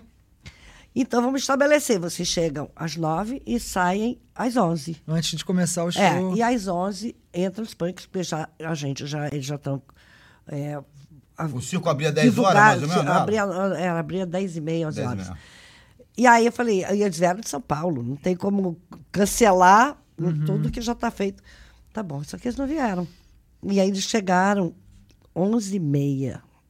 E já Aí- tava a galera lá não, dentro do circo. Quando deu 11 horas, eu falei, ó, cara, lamento muito, mas eles que... O circo abriu para eles, para o público do João, para ver o show do João. E não abriu para receber o, Veio- candidato. veio com a bandinha É, tudo, não veio com a Não, bandinha de tinha dois, dois bonecos daqueles bonecos de, Infláveis. de Infláveis. Olinda. É. É, Tipo boneco e- do posto. É, boneco do posto. E uma banda tocando, né? Tocando Cidade. Maravilhosa. Tipo, nada a ver, né? Não, cara, uma, mas um pesadelo. Pesadelo. E Você as tava na mulheres, claro! E as mulheres todas de seda, de brinco, de colar, eu falei de sapato alto. E aí eu comecei a servir bebida para eles. Eu falei, pô, serve. Capaz, nós chegávamos. Quando eles entraram, aí, aí 11 horas eu abri. Eu falei, ó, quem pode enfrentar essa situação, quem pode desafiar o circo, o artista nessa medida, também pode segurar a barra que vai ter que segurar agora. Entendeu? Abri. Quando o Conde entrou, alguém disse pro João. O João já estava puto no camarim, com aquela banda e aqueles bonecos andando pelo circo. Falaram aí, o prefeito chegou. O João saiu do camarim. Cara, quando eles perceberam que era o Conde, nossa, Senhora, veio- eu achei que eu sei que ia cair, porque veio todo mundo para aquele segundo andar, a varanda Aham. e tinha bastante gente, bastante punk lá. E vieram e "Ei", aquelas coisas, né? Vai para aqui, vai para ali, fulano, você, aquelas coisas. Aí os seguranças falaram que aqui ó para eles, aí eu, eu falei assim, olha, não, você não vai cortar aqui o pescoço de ninguém porque eles estão em casa. Eles estão em casa. Você que não está em casa. Aí, mas a gente está aqui com o prefeito cara. Infelizmente, você podia estar aqui pro show, né? Eu avisei. Você podia É. estar com o show, eu avisei para vocês. Cara, eu, mas foi um horror. Foi um horror. O Conde saiu de fininho, não sei o que, tararé. No dia seguinte, isso era sábado. No domingo, o circo foi caçado com a data de domingo. E caçado pelo então prefeito César, César Maia. Maia. É. Seu último dia, sua última canetada. Foi a então, última? Antigamente, canetada. hoje a canetada. Eu me lembro, né? Eu participei, inclusive, uma das coisas que eu tenho um grande orgulho é ter participado né, de, dos shows é, pró Circo Voador pela reabertura Nossa, do Circo SOS, Voador. SOS. SOS Circo Voador, tá lá meu nome com muito prazer, meu nome do Pachu, do Benegão, uma sim, galera. sim. E também, é, em 2000, quando eu explodi com o funk da calça da gangue, eu fazia muito show e fazia aqueles pupurris, né? Pra brigar Ah. com o público, né? E falava, um pupurri, pupurri que era assim, o César Maia fechou. O circo voador sitiou o Baixo Gave e deu porrada em camelô. Agora a galera do Leblon até Bangu. Quer mais que o César Maia? E o pessoal mandava tomar caju alto, mas era alto pra cacete. E depois o próprio César Maia reabriu o circo Abriu, voador, ah, é porque o César... Mas depois de uma lacuna violenta. Não, né? porque ele tentou reabrir. Ele Ah, tentou. E- Ele achou que ele ia dar um corretivo na gente. O César Maia é uma pessoa super educada também. Assim, ele é fino, ele é uma pessoa bem. por- bem... mas, e assim, gosta. a fineza é, ele deixou de gosta lado. Ele, ele quis ser é, é, quase que Não, mas aí o, com a, com a sim, mas aí o Conde, Conde, né? falou: não, eu não aceito essa humilhação que eu recebi lá dentro do Circulador. O Circulador não vai existir enquanto eu estiver aqui. E aí Dito o e feito, César. né? É, prefeito. E aí o César Maia tentou é, reabrir e tal, e o Conde falou: não, não, não, não. Ele saiu. Depois ele me chamou. Ele tinha um escritório ali no Estação Botafogo, não sei se era prédio ali em frente, em cima, sei lá. Ele me chamou lá para conversar, para me pedir desculpas. Ele falou: não tenho porquê, é, o circo está fechado, eu quero que você me desculpe, eu tenho uma admiração pelo seu trabalho, muito, e, E nisso não o era isso que eu queria. Quatro anos fechado. Mas. Oito. Oito mas, anos? pô, é. Oito. E aí, não consegui com, com, o César- com o Conde, eu fui para a Justiça.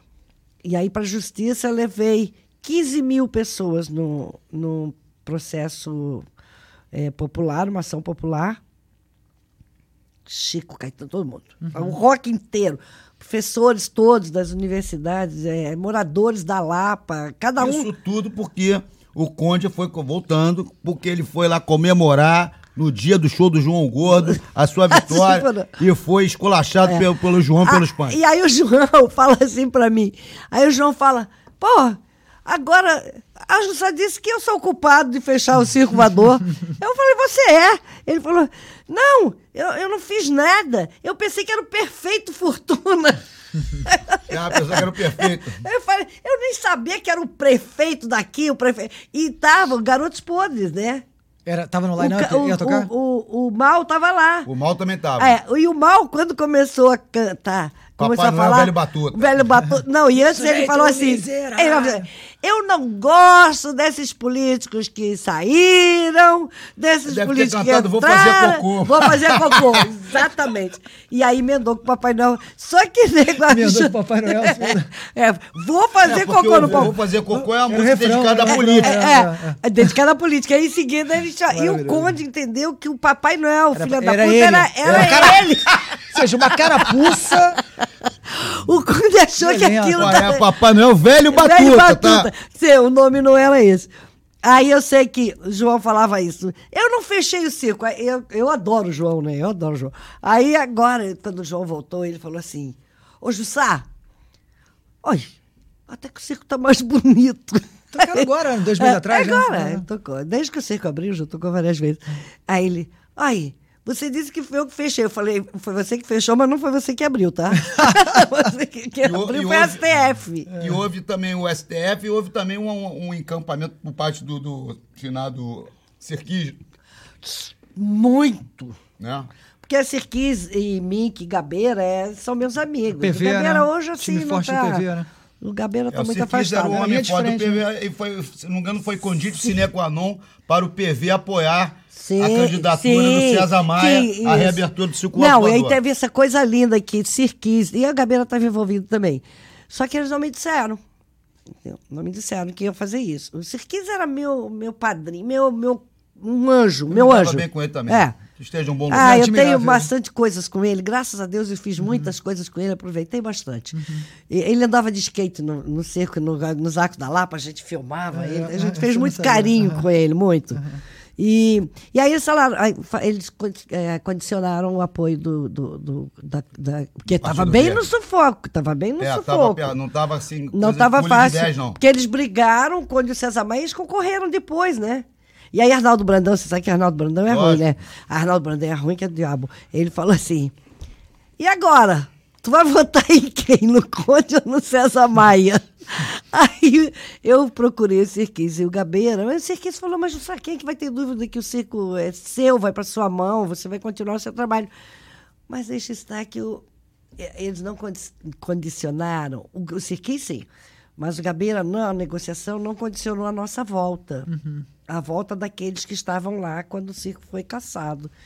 E aí o Cirquis entrou na frente e falou: não, o circo vai voltar para eles, porque E, apanhou muito o cirquista por causa disso. Botou mesmo o pescoço tinha na outras pessoas já- tinha já outra pleiteando, vertente, já. muitos. Inclusive os secretários de cultura, De cultura da da própria gestão. prefeitura, Uhum. da gestão pública. E o cirquista falou, não, vocês estão malucos, vocês não sabem levar aquilo não, deixa ela lá. Ela, né, ninguém... O Luiz Antônio Melo falou isso também para mim.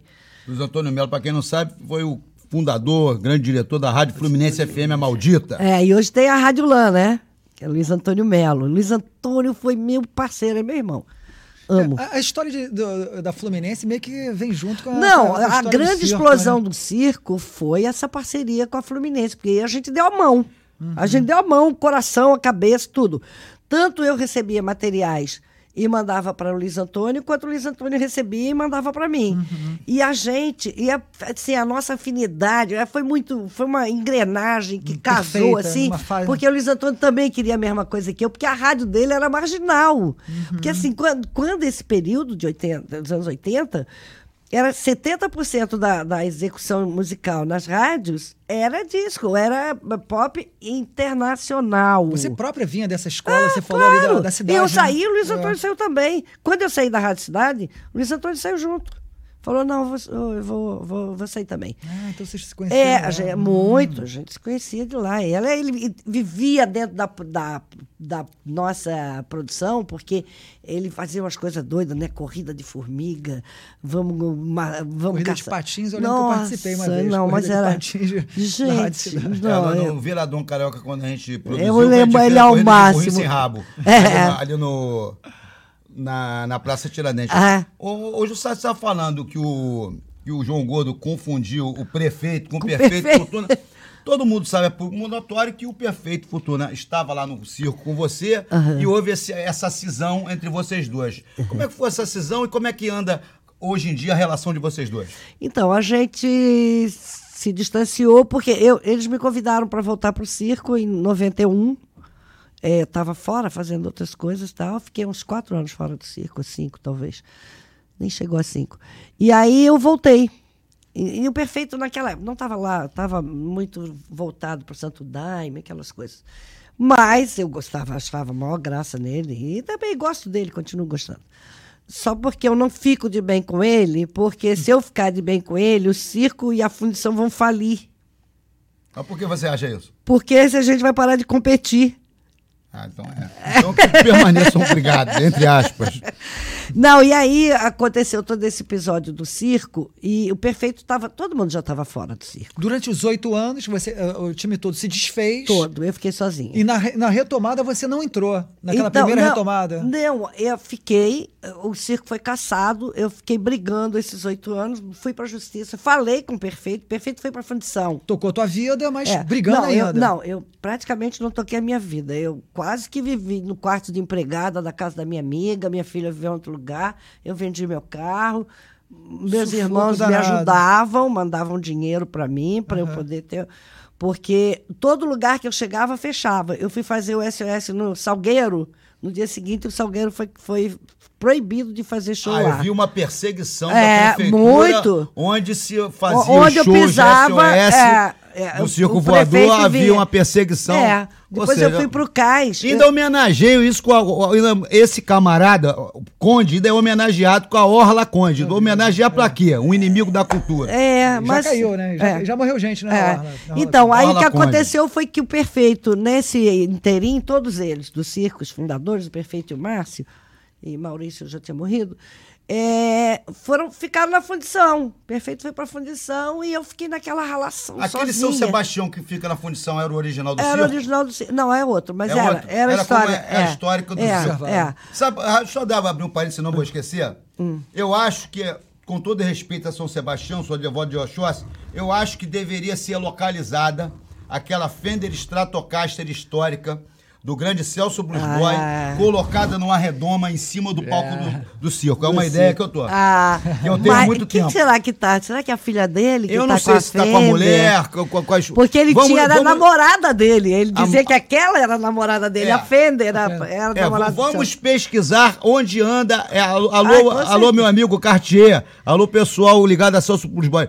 Vamos pesquisar Porque essa ideia de colocar a Fender Sim. Stratocaster do Blues Boy histórica, que tocou cento e quantas? 104. 104 vezes ali, como se fosse abençoando o palco do circo, é uma ideia. É, é. Não, e é um, um altar. Um altar, É a- um a- altar. a Celso. Que a gente Porque pode fazer um pedestalzinho, Porque eu me lembro que eu deixar fui na, ela lá eu fui exposta, na, com na- na certeza. missa de Uma sétimo dia dele. Ah. E a- essa Fender histórica estava no palco. Ah, Cavalete. era que ele mais gostava. Que ele mais né? gostava, que, que era Ele toda tinha- comida atrás. É, ali, é, de tudo- ele solar É. e com adesivo Blues É, Boy.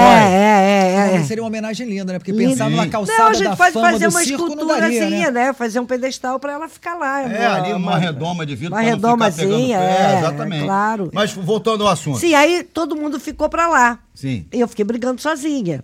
Eu- Porque o prefeito não queria brigar com o prefeito.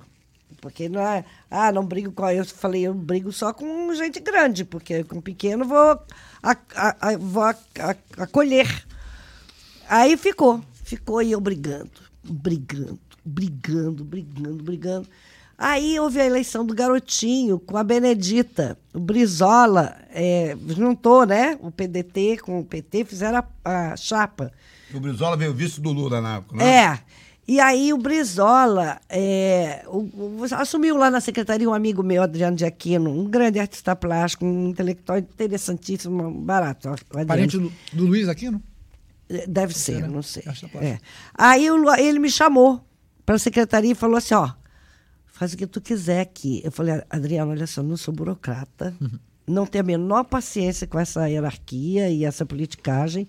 É, o que eu posso é fazer um projeto, doar um projeto que eu já estou discutindo há muito tempo, tentar executar ele nesse governo, que é o Distrito Cultural da Lapa, que eu estava fazendo com quatro universidades. Com a UF, com a UFRJ, com a Santa Úrsula e com, e eventual, com o ERJ. Mas, eventualmente, a faixa entrou também, a PUC entrou em pedaços. E era um projeto gigante sobre a Lapa, foram uma, pesquisas profundas, não sei o quê.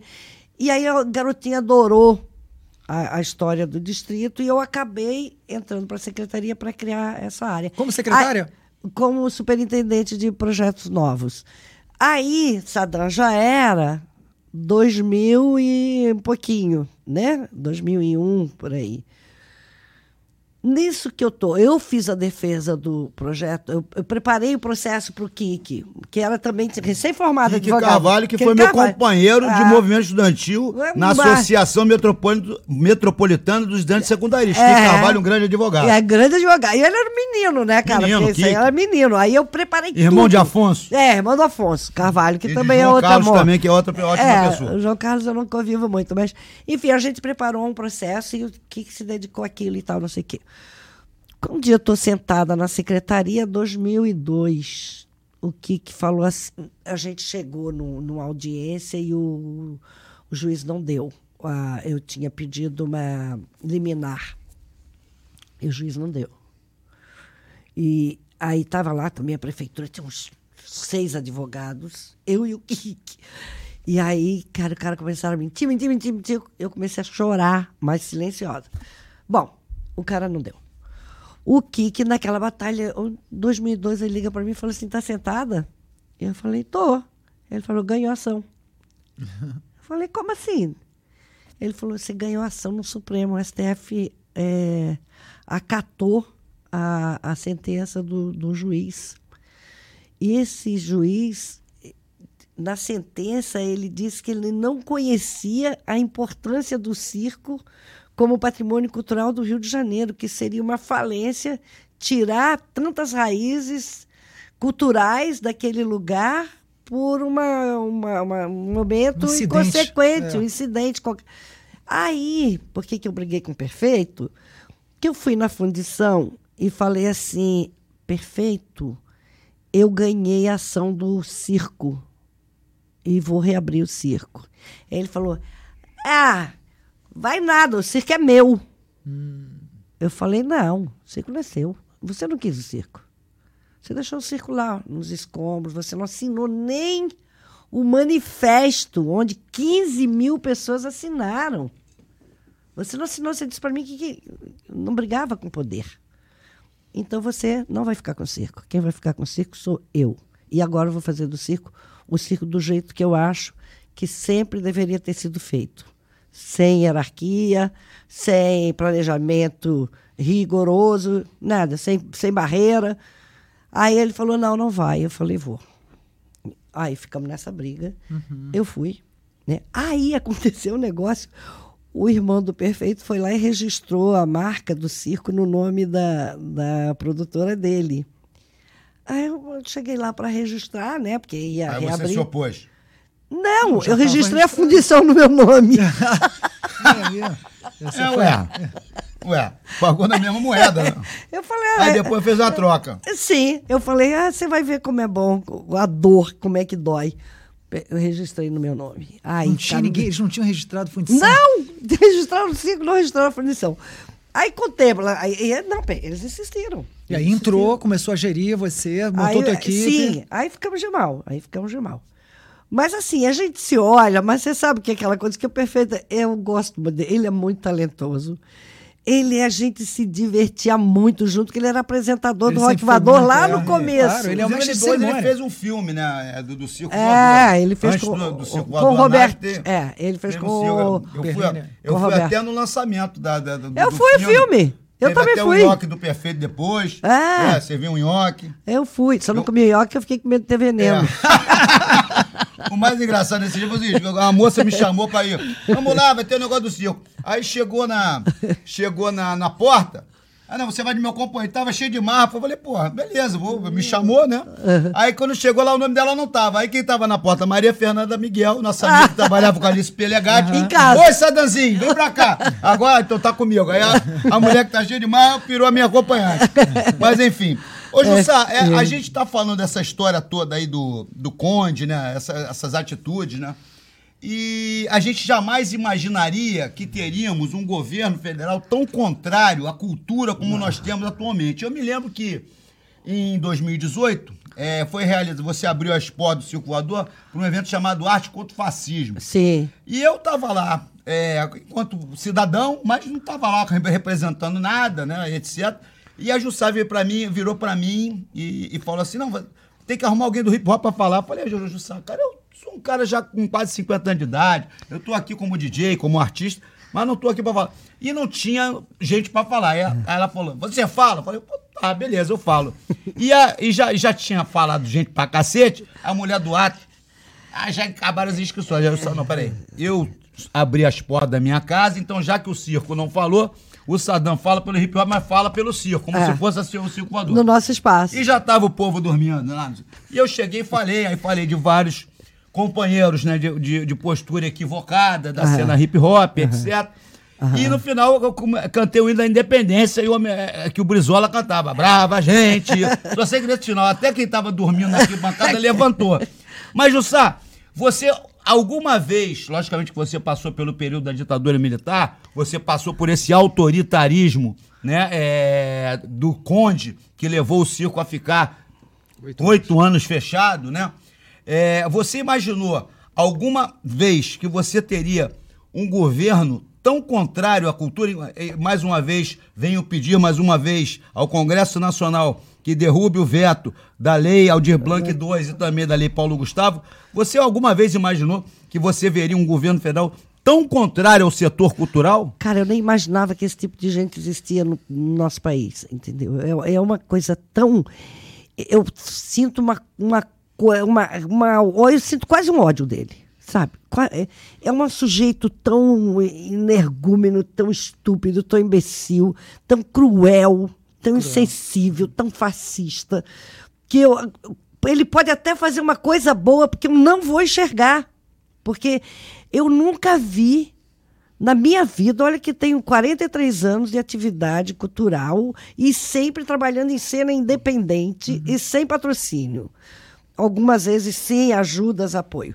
Eu nunca vi uma coisa dessa. O cara, o fascismo dele se mistura com uh, a mediocridade e com o rancor que eu não sei de onde aquilo sai, de um lugar tão ruim e de um cinismo. Porque assim, eles odeiam a cultura. É, é, eles associam Ele- a cultura, né? Ah, porque o que, que é a nossa base? Nossa base, nossa base de vida, de sustentação, são as ideias e as nossas palavras. E as palavras. Nas nossas discussões. O que a gente diz, o que, que um artista diz? Ele diz do incômodo que ele está vivendo, do afeto, ou da, da situação, ou da sociedade. Então, a gente fala das coisas da vida e a gente transforma a vida insuportável. Se o cara tirar isso, a sociedade vai se matar, não vai demorar muito, entendeu? Você imagina tirar música.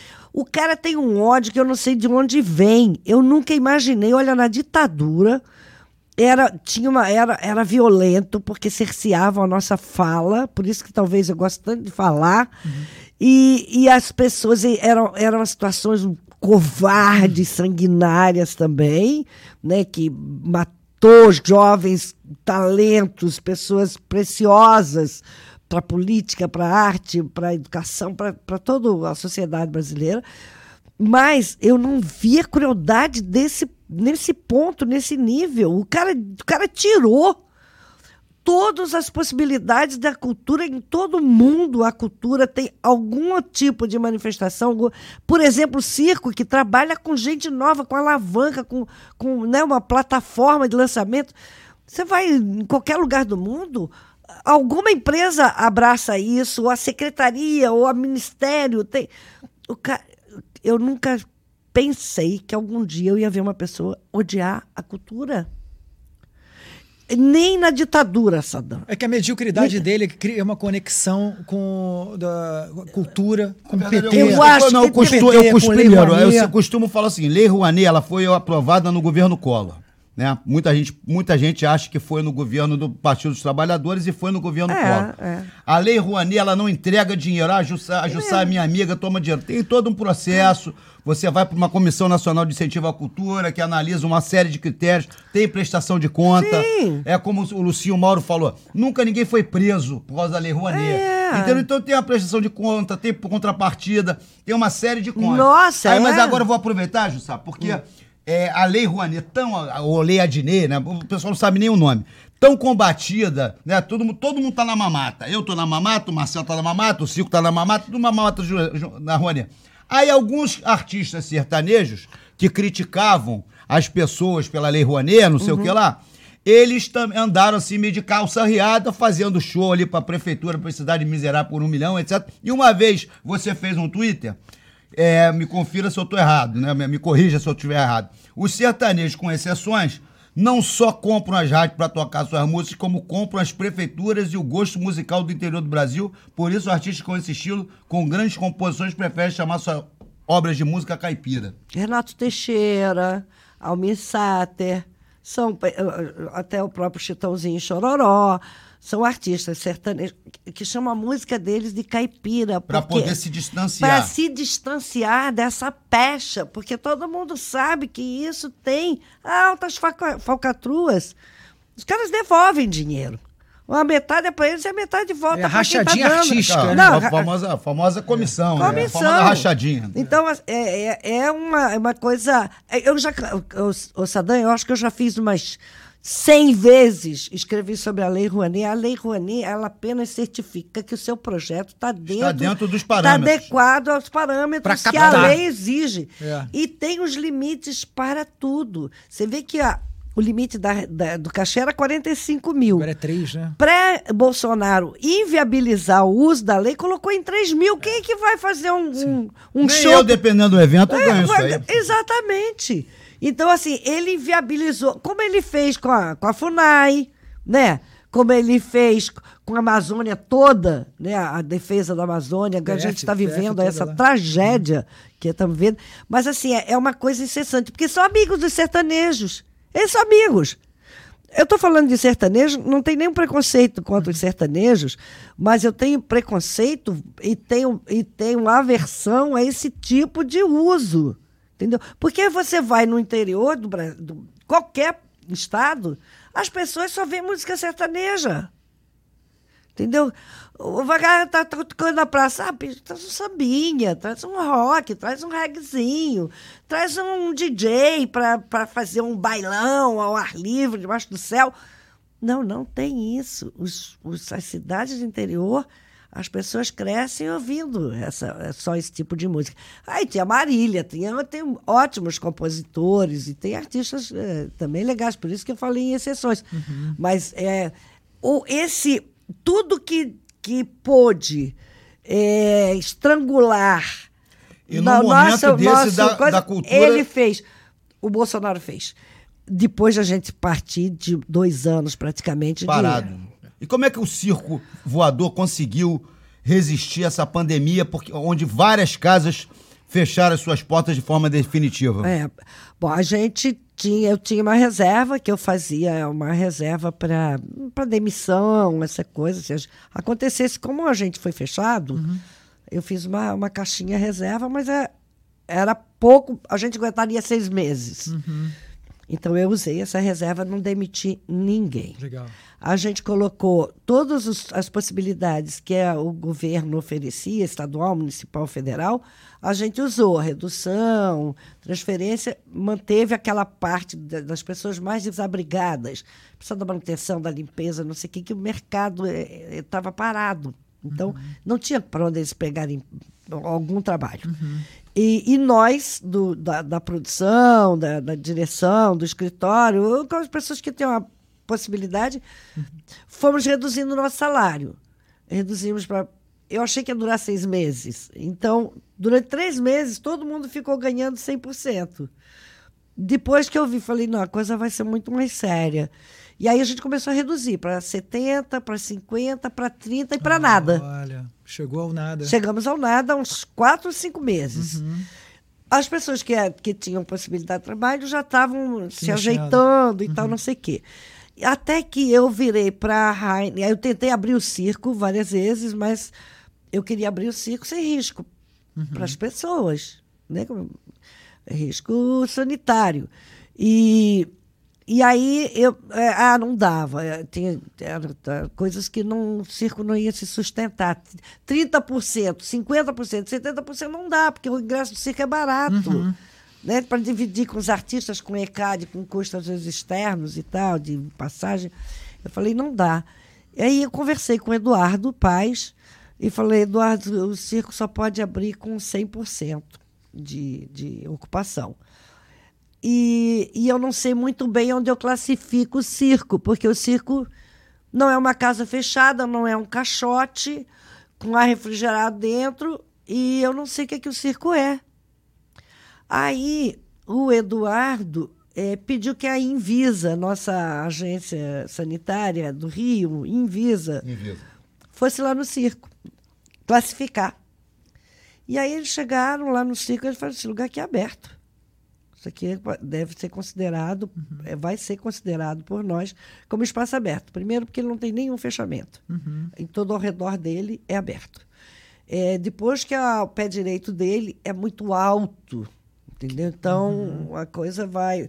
Tem muita corrente uhum. de, de movimento ar. Então, lugar. E depois a gente fez uns acertos do tipo, não entra ninguém sem vacina, né? Fizemos a triagem lá fora, uhum. uso de máscara, muito álcool. Graças a Deus aconteceu. Aí eu cheguei para. Aí eu vi que podia abrir o circo. Eu tinha tentado abrir o circo umas três vezes. Aí eu cheguei para a Heineken e falei, a Heineken ia ajudar a gente. Já estava ajudando a gente quando o circo fechou. Só que a gente, a Heine é, é, comércio, é uma empresa, né? Uhum. Negociando com outra empresa, que eles são bastante generosos conosco. Mas, mas a, a, bandeira já era da Heineken? Antes era da circo? Heineken. Ah, sim. Antes do circo, da pandemia. Antes uhum. da pandemia. É. Bom, eu falei para a Heineken, é, eu preciso que vocês antecipem um dinheiro para nós, porque nós não temos como dar contrapartida para vocês. Mas nós temos possibilidade de abrir o circo depois que Eduardo Paes é, falou, fe, fez essa análise. Sinalização. É, sinalização, é. E, e aí, mas não temos como dar contrapartida, porque a gente está disposto a abrir no dia do aniversário do circo, mas não sabemos o que, que rola até lá. Isso era agosto, mais ou menos. Aí a Raine falou: não, a gente adianta para vocês. Poxa, que aí que a gente pode chamar de novo o som, de novo a luz, reestruturar o circo todo. Mesmo assim, a gente ainda estou reestruturando o circo. A volta foi com o show do D2, já no foi, Marcelo, né? Foi. Eu estava lá. Ainda estou reestruturando porque uh, tem muita gente dentro do circo. E vários artistas que tinham é, vendido, né? ingressos esgotados, etc. E vai, é, fizeram shows e muita gente fez questão, tinha a opção de pedir de volta e muita gente fez questão de segurar o ingresso e ajudar o circo, né? Foi. Foi, mas foi mínimo. A- o- a devolução. A devolução. Mínimo. Alguns, assim, só mais, mais para cá, aqui para frente, porque teve um segundo fechamento, depois em janeiro. que- Da Omicron. Da Omicron. E aí tinha uma, um- um- uma outra banda menor que nem estava esgotado, mas o público também mais duro, rapaziadinha, pediu uma parte, mas nunca ninguém chegou a 60, a- nem perto de 40%, 30%. De devolução. Não. E muita gente. Depois eu vendi os ingressos. Eu falei assim. Os caras Mas não pediram. de novo, ué. É, não pediram. Abriu outro mais espaço, eu vendi de novo. Mas a gente ficou aberto até depois do. As pessoas podiam pedir o dinheiro até o dia do show, depois do dia do show. Mas também tinha uma. Teve uma, uma, uma resolução de que o, a gente não precisava devolver o dinheiro imediatamente. Para o caso de pessoas que pediam ingresso de volta, eh, tinha um prazo para a gente devolver. Nós não usamos isso porque não precisamos. Foi realmente. Foi, olha, isso foi uma das coisas assim mais né? apaixonantes. As pessoas não pediram ingresso. Tinha, uma teve gente que veio de né? São É. Paulo, teve gente que veio de Salvador, teve e, as- e aí entraram em contato, a gente avisou, né, que mandamos para todos e-mails para não, não, deixa aí o ingresso do circo, a gente tá junto, sabe do sufoco. Foi um sufoco. E a Heineken segue com vocês. Segue. Você falou que nunca teve patrocínio, que o circo continua independente. Isso é uma opção, vocês de, bater, não bater na porta, de conseguir uma empresa, uma Não. marca para poder suprir. Não, a gente bate muito Bate nas direto? portas, muito É. nas portas. Acontece que o circo é muito irreverente. Então, você fecha uma coisa e o público não gosta, ele se manifesta. É, Tem um episódio que eu fechei naquela época lá do, do, coisa- da, do Jeans Inega. Lembra? Tinha arrebentação do, do, do, Arrebentação, Não, acontece. Acontece, acontece. Grande pita, porra. Paulo Pita. Pita. Então, eu fechei um negócio para a. Ínega é, e num show do Lobão. Aí a Ínega deu, sei lá, não sei quantas calças jeans e mais um dinheiro pra gente. E as calças jeans eram merchandising pra gente distribuir pra plateia. Aí eu falei assim, ô Lobão, olha só, essas calças aqui, você você dá, joga pro show. público, no meio do show e tal. Deixei mais seis. Ele pegou a calça ínega, botou no chão, pisou em cima e fala: Não usa esse negócio aqui, não. Isso aqui é muito feio, é muito ruim. Não usa esse negócio aí de ínega. Botou, jogou as calças no chão. Aí não tem o como. cara da ínega, Tava vendo? Aham. é, o cara da ínega tava lá, era rapaziada, jeans. aham. O cara olhava pra mim e falava: Você botou a gente numa fria, você nunca mais vai ter um tostão da Índiga. E eu, graças a Deus, pelo amor de Deus, vai embora, porque não quero nem lembrar disso. E de outra vez, com Cazuza. É. Eu pedi a Coca-Cola, que o Cazuza. é, e o Lobão, eu, eu lancei o Lobão, eu empresariei o Lobão, só parei porque a gente, a gente ia se matar. É, depois eu empresariei também o Obina Choque, tudo por Ah, períodos eu conheci a curtos. galera de porque- Bambina, eu morei em Brasília. é, então, a Bina tem até música. A música Vida é minha. Ah, é? minha a letra. é. E tem mais um over constante, tem mais Ah, umas também é do. Henrique. É. Ah, Henrique, é um querido. Então, aí, cara, o Cazuza. Eu falei assim: Cazuza, a Coca-Cola tá ajudando a gente.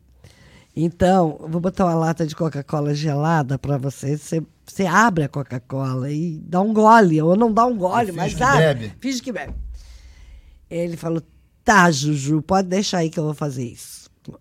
Aí, cara, eu lá, peguei a Coca-Cola, geladinha, assim, suada, botei assim na beira da bateria. E o Cazuza Deu um chute. tava com um copo de uísque na mão. Ah. Aí falou assim: aí, não bebe essa porcaria aí, não, isso faz muito mal. Bebe um uísque. Meio show. E a Coca-Cola já era, porra. A Coca-Cola estava ajudando, queria entrar no circo. Então, assim, é um, um perfil. Tem que ser uma, uma marca de vanguarda, entendeu? Uma marca, um Nu, um Nubank, uma, uma coisa desse tempo, entendeu? É. sei lá. Alô Nubank, ó. É. Mas é- Aí, se quiser patrocinar também o nosso podcast, É, é. estamos aí. É Poxa, só, se só eu falar com o Pedro Faria. É, pô. exatamente. Aí, assim, tem que ser esse tipo de, de cabeça, de, de, de oferta pra lá da vanguarda que não tá aí pra. Porque senão vem muitas imposições, né? que Não, você aí também não, não, dá, pode. a gente não É. aceita, não dá, só dá errado. Não, e é difícil também você assumir uma contrapartida É. é, é colocando o artista também como um protagonista É, dessa então, contrapartida. Agora, né? assim, a- essa parceria que a gente tem, ela. ela Heineken. É com a Heineken. É não exigência. Que ótimo. Não exigência. Então, também a gente, a gente cumpre, a gente cumpre rigorosamente. Tem, tem meta de vender, Hum. tem exposição da marca, tem eu vim de uma área que eu trabalhei na MPM. Né? Hum. Trabalhei no já agência. Uhum. trabalhei no Jornal do Brasil, trabalhei na Lab, que era um laboratório de marketing de, de- só de, de experimentos também. Então, assim, eu tenho uma formação que eu sei lidar muito bem com isso, mas acontece que Uhum. o, do jeito caótico que a gente se relaciona com palco e com a plateia, Uhum. abre espaço para qualquer tipo de manifestação. E as pessoas estão ali para se liberarem. É isso que eu ia falar, é, porque o, o, o espaço sempre foi visto como área libertária, É, né? um local, claro. uma zona livre dessa Isso, forma. Né? é? E eu acho que mu- muitos adolescentes ali formaram muito seu caráter, sua personalidade, Sim, também com, essa, com essas É, possibilidades é. de acesso. né? Engraçado, Sadam, que agora os meninos de, de 18 anos, 19 anos, Marcelo, eles ficam desejando ir no circo. Agora tem uns pivetinhos de 14 anos, 13 anos que querem ir no circo. Bom, eu tinha 15 anos e ia no circo. Pois é, aí já tá assim, vai do pai, entendeu? Aí, aquelas cabeças que se sentem bem quando são liberadas, né? Isso já vem se revelando na adolescência, né? Na formação. Então, assim, eu vou ser obrigada a fazer um TikTok E lá. as no minhas filhas desde pequeno, quando os gigantes da Lira no bailinho de carnaval, É, e sempre. eu lá. minha- É. Hoje minha filha veio ju- ju- junto com a gente no, Uber e, e veio já com 21 anos. É. Né? E, e Já parecia minha amiga. É, exatamente. Já parecia que éramos amigas antigas. E, Porque... eu- e teve um chá de fralda, foi- acho que foi da Ca- Carol Bron, Foi, daqui. que a gente foi, foi lá e elas eram pequenininhas. Então, mas elas, enquanto frequentadoras, elas iam no bailinho infantil do Gigante da Lira. É, é. O circo tem uma marca muito forte. O circo está muito associado à cultura carioca. É. né? E, ela, e ela tem um Eu um acho que valor essa, muito é- grande. essa coisa do afeto, né? De a gente fazer o que a gente quer. A gente é, é um, um, um terreiro. A gente é um terreno, né? É, eu queria até te fazer uma pergunta, não sei se eu eu ia deixar mais para o final essa, mas acho que se encaixa aqui, né? Você, recentemente, você foi honrada com a, com a medalha E eu Tiradentes. estava lá. né? Antes disso, já tinha sido recebido a, a, a comenda que eu também recebi uma vez, tive onde recebi, a do- a medalha Pedro Pedro Ernesto. Ernesto. Pedro E lá, terça-feira, foi retrasada, não é isso? Aham. Foi. Eu, eu- recebi a Chiquinha Gonzaga, que o Teve Paulo Chiqui- Moura dizia Chiquinha que eu, Gonzaga. se eu vivesse na época da Chiquinha Gonzaga, eu ia ser muito amiga dela. A minha Eu- pergunta era eu isso. estava lá rece- Ah. na- na- no Eu recebimento eu vi. lá do. Na terça-feira ele foi foi, Foi na, lá, pô. na, na Tiradentes. Eu Na queria Tiradentes. saber Medalha se você teve, Tiradentes. naquele momento que você botou a medalha no peito, se você teve um sentimento tipo de missão cumprida ou se é um sentimento de é, vamos em frente. É, vamos em frente, de reconhecimento, né? Eu, eu, eu, eu- todo ser humano, né, quer ser reconhecido com o que ele é, né? Então, o que me mais me eh, gratificou na receber essa medalha foi foi isso. Eu falei, pô, que bom, eu fui reconhecida pelo trabalho que eu fiz, porque não sou nada, não sou política, não sou herdeira, não sou filha de rico, não sou filha de nada, eu sou filha da loucura. então, Todos somos da filho da liberdade, loucura. claro, e da liberdade. E isso é que a gente, isso é que eu acho que é a coisa legal do circo. Porque a a gente é isso, o circo é um espaço de liberdade e também um espaço de alegria onde você pode ficar do jeito que você quiser ficar, que você vai ser bem aceito. O Yuka dizia isso muito bem, que ele foi levar o irmão dele, novinho, e o irmão dele queria se vestir todo bonitinho para ir para o circo, né? Porque era de noite e tal. E o Yuka falou, foi todo lindo. O irmão foi todo lindo. E aí, quando o irmão chegou lá, tava aquela loucura, né? Um de sandália havaiana, outro com a bermuda rasgada, a maioria de camiseta, outros lindos, todo modelo, todo É, eu sempre fui largado. É. Não, mas tem, Até- tem até esse, hoje. É, e tem esses encontros no circo, né? Porque tem aquelas pessoas fashion que podem fazer o que quiserem, que elas cabem dentro do circo. Elas podem ir do jeito É, ali que é um espaço demo- literalmente democrático. É. Então, assim, eu acho que a- essa, esse reconhecimento, para mim, foi muito, mas muito gratificante, sinceramente. Não- até falar, ah, mas o cara é político. Não, cara, eu Uhum. adoro política. Eu adoro política. Política é uma ciência. A política, bem meu pai era político, meu avô- meus dois avós. E você eram chegou, eu políticos. me lembro que você foi candidata Fui, em pra brigar com 1980, César Maia. Vereador? 80, em Não, 90 e pouco, 90 junto- e pouco, eu me lembro que teve um show do junto com o Canecão. Garotinho. É. Fui no show, no show do Canecão lá prestigiar você. Depois fiquei E com a teve- Bené, né? E teve Bairro Rock Boy. Nossa, teve- não, aí eu ganhei 12 obras. Não, e teve um CD desse. É, então. Teve um esse- CD desse o show CD era esse, artistas. esse é do bom e do melhor. Chamava É, o CD. esse é do bom e do melhor. Aí quase que eu derrubei a campanha da Benedita, porque o, o- numa das faixas, do, eu ganhei a, a obra de todo mundo, do Paralamas, do Barão, eh, da Legião, do filho do Renato, da, da Kika e Vivi. Eh, aí eu aproveitei e botei mais uns seis, nove, três preto. Me lembro e, tinha- eh, tinha um Leonardo. Bai- Bai Rock Boy. É, Bai Rock Boy. Todo mundo me deu a obra. Levei tanto tempo para fazer isso que quando eu lancei já estava quase no dia da, da eleição. E aí o filho do Arnaldo Brandão fez um punk Rodrigo, rock. né? O outro, o Leonardo, novinho, que é professor hoje. Muito brilhante, garoto. Ele fez uma música que chama Namorou Tem Que Fu. E aí, cara, garotinho, eu ganhei um dinheiro para produzir o CD. Eh, Kika e eu saímos pedindo dinheiro. Ah, Nereida Brizola e eu fomos pedir dinheiro pro Brizola e o Brizola não dava dinheiro para ninguém, deu 1.500 reais pra gente. E a gente não sabia o que fazer com aquele cheque, se a gente enquadrava o cheque ou se a gente corria antes que ele se arrependesse e mandasse o loop, suspender o cheque dele. Aí a gente foi, juntamos dinheiro daqui, dali, da lá e fomos produzir o CD. Só que tinha que passar lá pela comunicação da campanha. Quando o cara ouviu. Olha, ouviu, ó, Título. Namorou, tem que Não, fuder. a letra era tudo. mil vezes, mil vezes a letra. Para logo, abre logo essa seta, que é pra mim, namorou, tem que fuder. Aí diz que o garotinho falava, meu Jesus Cristo, essa mulher quer me derrubar, tem que tirar essa música. Eu falei, ai, não posso. Já estava gravado também, já mandei para isso, pronto. Não, não. O que eu vou fazer é, por, porque para mim namorou. Foi tu- tudo Só que eu fiz. tirou Foi aquele- tudo que eu fiz. Mas foi, fizemos o diabo, né? Lá na minha campanha foi legal, assim. Mas, cara, ninguém nem sabia que eu era candidata, né? Porque eu não tinha nem dinheiro para. Você toparia agora assumir uma secretaria de um. De um- Não, não. Você acha que é compatível? Não, eu sou melhor. Continuar a dirigir o circo? e não, um- não, um é cargo na incompatível. Secretaria Não, de Cultura? incompatível. Incompatível. Fala Deu incompatível e, e eu sou, sou melhor, eu acho, entendeu? Sou, ma- eu sou maior se. Me sinto maior se eu estiver livre. Não... Ô, Jussá, a gente está quase no tempo limite do podcast. Entre os muitos shows que eu assisti no, no Circo Voador, fui a maioria foi show de punk, The Exploit, Ramones, Ratos Porão, Cólera, Garotos... Ou seja, punk. Inocentes. Não. Celso, Celso Blues Boy, muitos também, que eu era amigo, eu era fã, mas vi muito show de reggae. Né?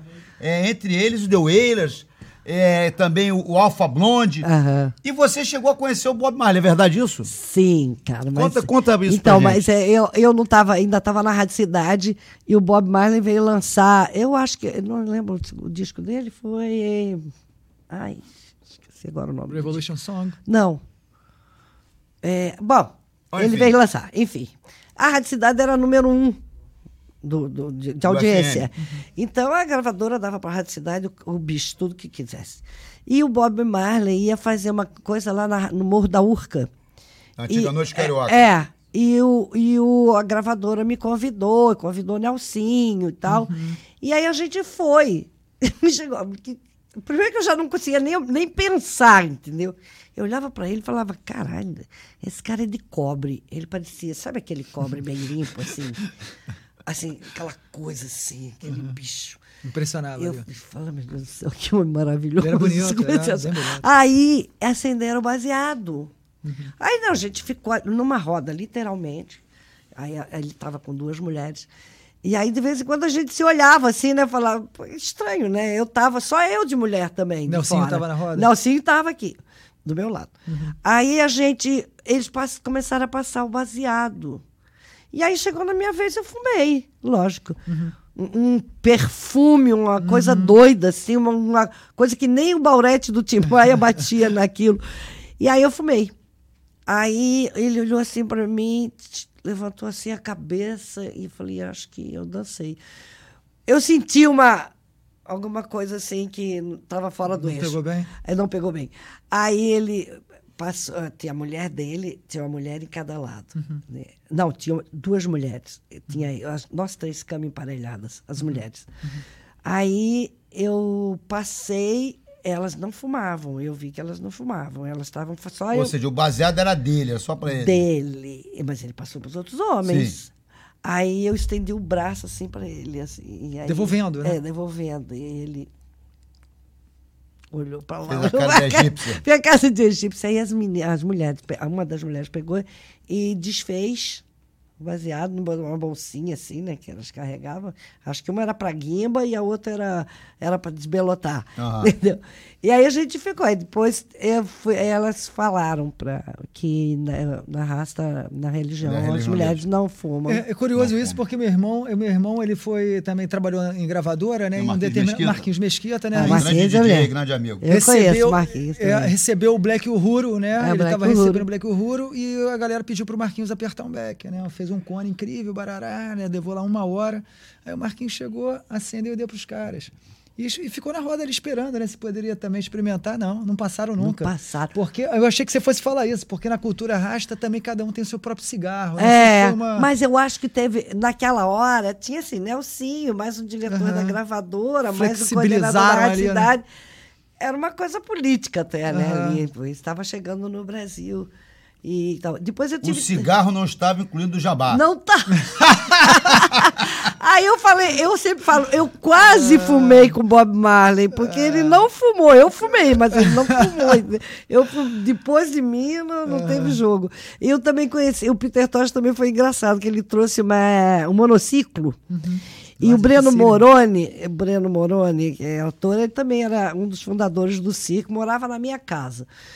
E aí a gente fez um evento para o Peter Tosh e a, o- ele deu o monociclo para a gente sortear na, na coisa. A única pessoa que eu conhecia no Rio de Janeiro que ia andar de monociclo era o Breno. Aí teve um desses negócios de passeio de bicicleta, que eu fazia 5, 6 mil bicicletas na rua, não sei o quê. Nós chegamos no show e aí a gente falou, vamos sortear o monociclo. Só que o menino, o, o boy, que, que eu era a rainha do- dos boys do JB, o boy botou a caixa com os, ingre... com os números do sorteio numa Kombi. E a Kombi foi levar não sei quem para Caxias. Uma Sumiu banda. com a urna, sumiu com a urna. Eu falei, gente, olha só. Só o Breno Moroni que pode andar com isso. Vamos fazer 50 papel Breno Moroni. E Breno vai levar. O Breno com papelzinho, o Breno todo contentinho lá. Deixa, deixa eu ver teu papelzinho aí, Breno. Sei lá, 500 e não sei o que, o número dele. E, Gente, a Nélia, pelo amor de Deus, eu sabe, não. 50 papelzinhos, 506. Aí o Breno Moroni ganhou o monociclo do, Do Peter Tosh. Não, porra. Eu me lembro uma- Merecido, cara. É, eu me lembro uma vez Quem que eu- anda de eu monociclo? É. Estação Botafogo, aí também teve um sorteio da Rádio Cidade. Aí tinha assim, embaixo, do- embaixo do banco, ó, o número, número tal. Aí cada um tinha um número embaixo do banco. Aí eu, você ganhou um boné da pia, não quero não. one. boné da pia, não quero aí. A você- pia era feia. porra, porra, roupa feia do cacete. Roupa feia. Aí, aí o, o- o- o cinema inteiro tava lotado, era alguma estreia de um filme desse aí. Pô, no estação, A Rádio Cidade fazia estação- muito, a é, cidade vai ao cinema. Botafogo, É. e a gente ficava ali na década de 80, parado naquele botequim ali do É. lado, Aquele lá. onde eu conheci Tantão, onde eu conheci Ave Skank. Maria, Ave Só Maria. gente boa, né? É. Wilson Paulo, Nelsinho, Edinho. Nelson e Edinho. é. Não, o Nelson e Edinho, a banda deles Banda era Congo. legal, a Congo. Beijo Descara, para os ela- Uma vez eu fiz Congo. Finis África e Tóquio, só juntei. Olha que Tóquio. critério. Só loucos de vários lugares com, que homenageavam nações. Assim. Brasília, Rio e São Paulo. Brasília, Rio e São Paulo. é. Essa, esse triângulo funcionou muito. Agora, bem, quero deixar bem claro que o Circo Voador estourou naquele princípio com, com, com parceria da Fluminense. Assim, a gente era Inclusive aquele meu carne, sa- osso, aquele meu sarau sexo, teve drogas apoio. e rock and roll. Teve apoio, teve sorteio de ingresso. É. Aquele meu sarau que fazia. não- Teve sorteio direto. Inclusive, o nome do, do, do, do, evento era Espaço Aberto, em homenagem àquele programa Espaço, Espaço Aberto, Aberto da, da Fluminense. Fluminense FM, é, que dava claro. chance para Não, o Fluminense era o máximo, era uma rádio só de mulheres, né? E era, tudo era novo. Ah, é, Milena Ciribelli. Né, é Nossa, né, Mônica, Mo, a é, Mônica Venerável. Terão é, várias é, mulheres que hoje em dia, inclusive, têm continuaram no rádio, é. né? E, e a, a Milena ou, Ciribelli, ou na TV. Ou na televisão. É. a Fluminense foi a primeira rádio a abrir com locução feminina. Entendeu? Hoje em dia a mulher ocupa espaço. Outro dia a gente estava aqui, o, o Jussá, com o Bruno Cantarelli, que é da nova geração de locutores esportivos. E hoje em dia as, mulheres, inclusive, conseguem ocupar a, a, função que outrora era só de homem é. na locução esportiva. É. Ou seja, o Fluminense teve esse papel, Fluminense então, teve o papel de vanguarda, a questão do rock, a questão muito. da locução feminina. Entendeu? E a, a, Fluminense, a maldita, ele chegou a voltar um tempo aí sob ah. o comando do querido Zé Roberto Mar, mas infelizmente não é, foi adiante. O Zé Roberto era No mesmo dial, né? No 94,9. Né? É, foi é, 90, primeiro ele é foi pro AM, a rádio... 560. É eu tava nessa época, eu era da Rádio Jovem Henrique, eu ocupava o dial, eu tive ah, o Fluminense, 94,9.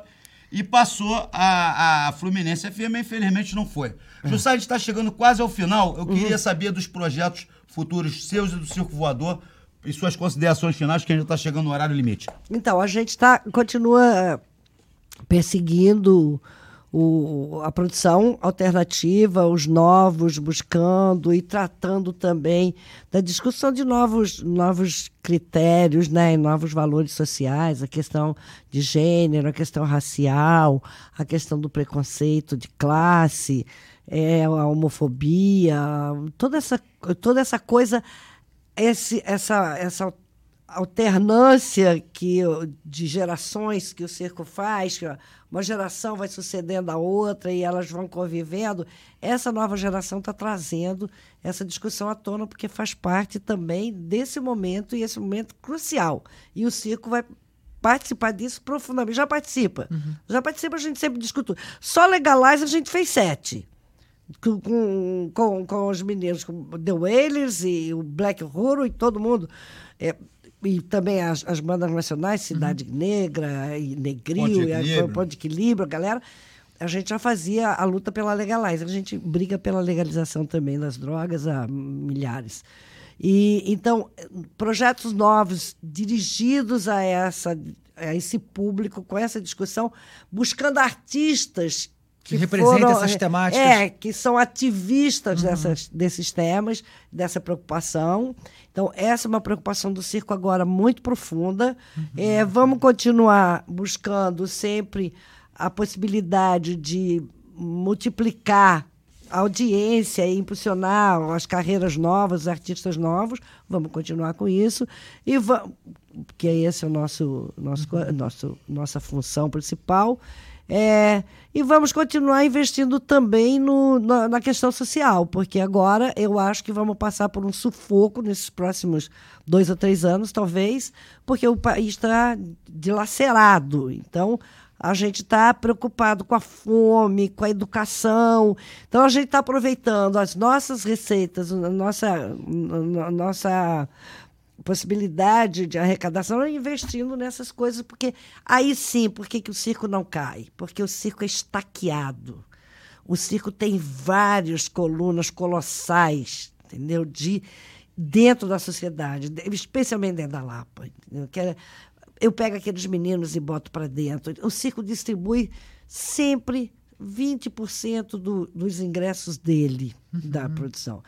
E eu, de vez em quando, eu arrebanho você já foi no circo lá no Joaquim Silva? Uhum. Você já foi no circo, criatura? Uhum. Não, senhora. E por que você não foi no circo? Eu não tenho dinheiro, então você vai no circo. Uhum. Então, de vez em quando. E todo mundo faz isso dentro do circo. O Rolinha também é campeão de fazer isso. A Gabi, então, é, a Gabi uhum. pegou essa herança que. Eu me lembro uma vez que teve, naquela época, aqueles protestos de junho, é. que o circo, inclusive, é, abrigou estava tendo um evento, abrigou os manifestantes, porque o choque estava metendo o, a bomba de gás lacrimogêneo, jogaram bomba de gás lacrimogêneo dentro do circo. Dentro do circo, três. Três, Três bombas. bombas. E a gente estava recolhendo as pessoas da rua, a gente abriu as portas da frente, de trás. Estava um festival colocar, de nuvem de é, bomba de gás lacrimogêneo. A gente estava, é, os participantes do protesto, né? É, e, e, a polícia começou a avançar em cima. Inclusive meninos com, com tiro no rosto, no, uhum. no, na, na, bunda, nas pernas. A gente fez os, os primeiros curativos dentro do circo. Então, assim, a nossa função é manter a sanidade, é ativar mesmo a criação, é provocar ousadia, entendeu? É dividir é, as responsabilidades, é distribuir o que a gente pode distribuir, e isso é, é uma bolha, é um jeito que a gente inventou de viver. E a gente acha que o que é bom para nós é bom para todo mundo. Então, por isso o circo é tão acolhedor. A gente faz tudo para que as pessoas possam ir ao circo. O ingresso, o valor do ingresso. O artista também que vai no circo, ele já sabe que ele vai dançar ali no, no número de ingressos, uhum. que a gente uhum. vai distribuir, né? Então, uhum. o que nós temos de, de proposta hoje está muito preocupado com essas questões. As questões de gênero, as questões raciais, as questões de preconceito, as homofobias, essa, essa essa tragédia, esse machismo que escraviza os homens também, porque ninguém é feliz carregando esse peso. Né?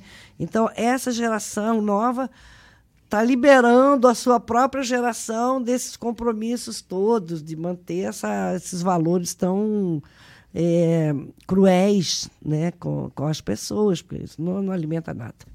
Agradecendo a presença de Maria Jussá mais uma vez, a grande guerreira da cultura, meu amigo Marcelo Guzmão, Marcelo. aqui no Sadam Podcast, que é um canal democrático, aberto, plural, onde a gente fala de vários assuntos Logicamente que a cultura, por eu estar envolvido, ela está sempre presente, mas a gente fala de luta, a gente fala de gastronomia, que também faz parte da cultura. Sim. Se fala de música, fala de, de, arte, fala de tudo. Inclusive até o Sadi já esteve aqui. Então, tá semana que vem estaremos de volta. Não esqueça de inscrever no nosso canal. Sadam Podcast, aciona o sininho, não esqueça que é importante a sua inscrição, segue a gente lá no Instagram, Sadam Podcast, e não esqueça de divulgar nas suas redes sociais, porque toda segunda-feira, às 8 da noite, estamos aqui, diretamente aqui do bairro do Maitá, na Pro Digital Vídeo, com Sadam Podcast. Agradecendo mais uma vez Maria Jussá, Marcelo Guzmão, um beijo e paz a todos.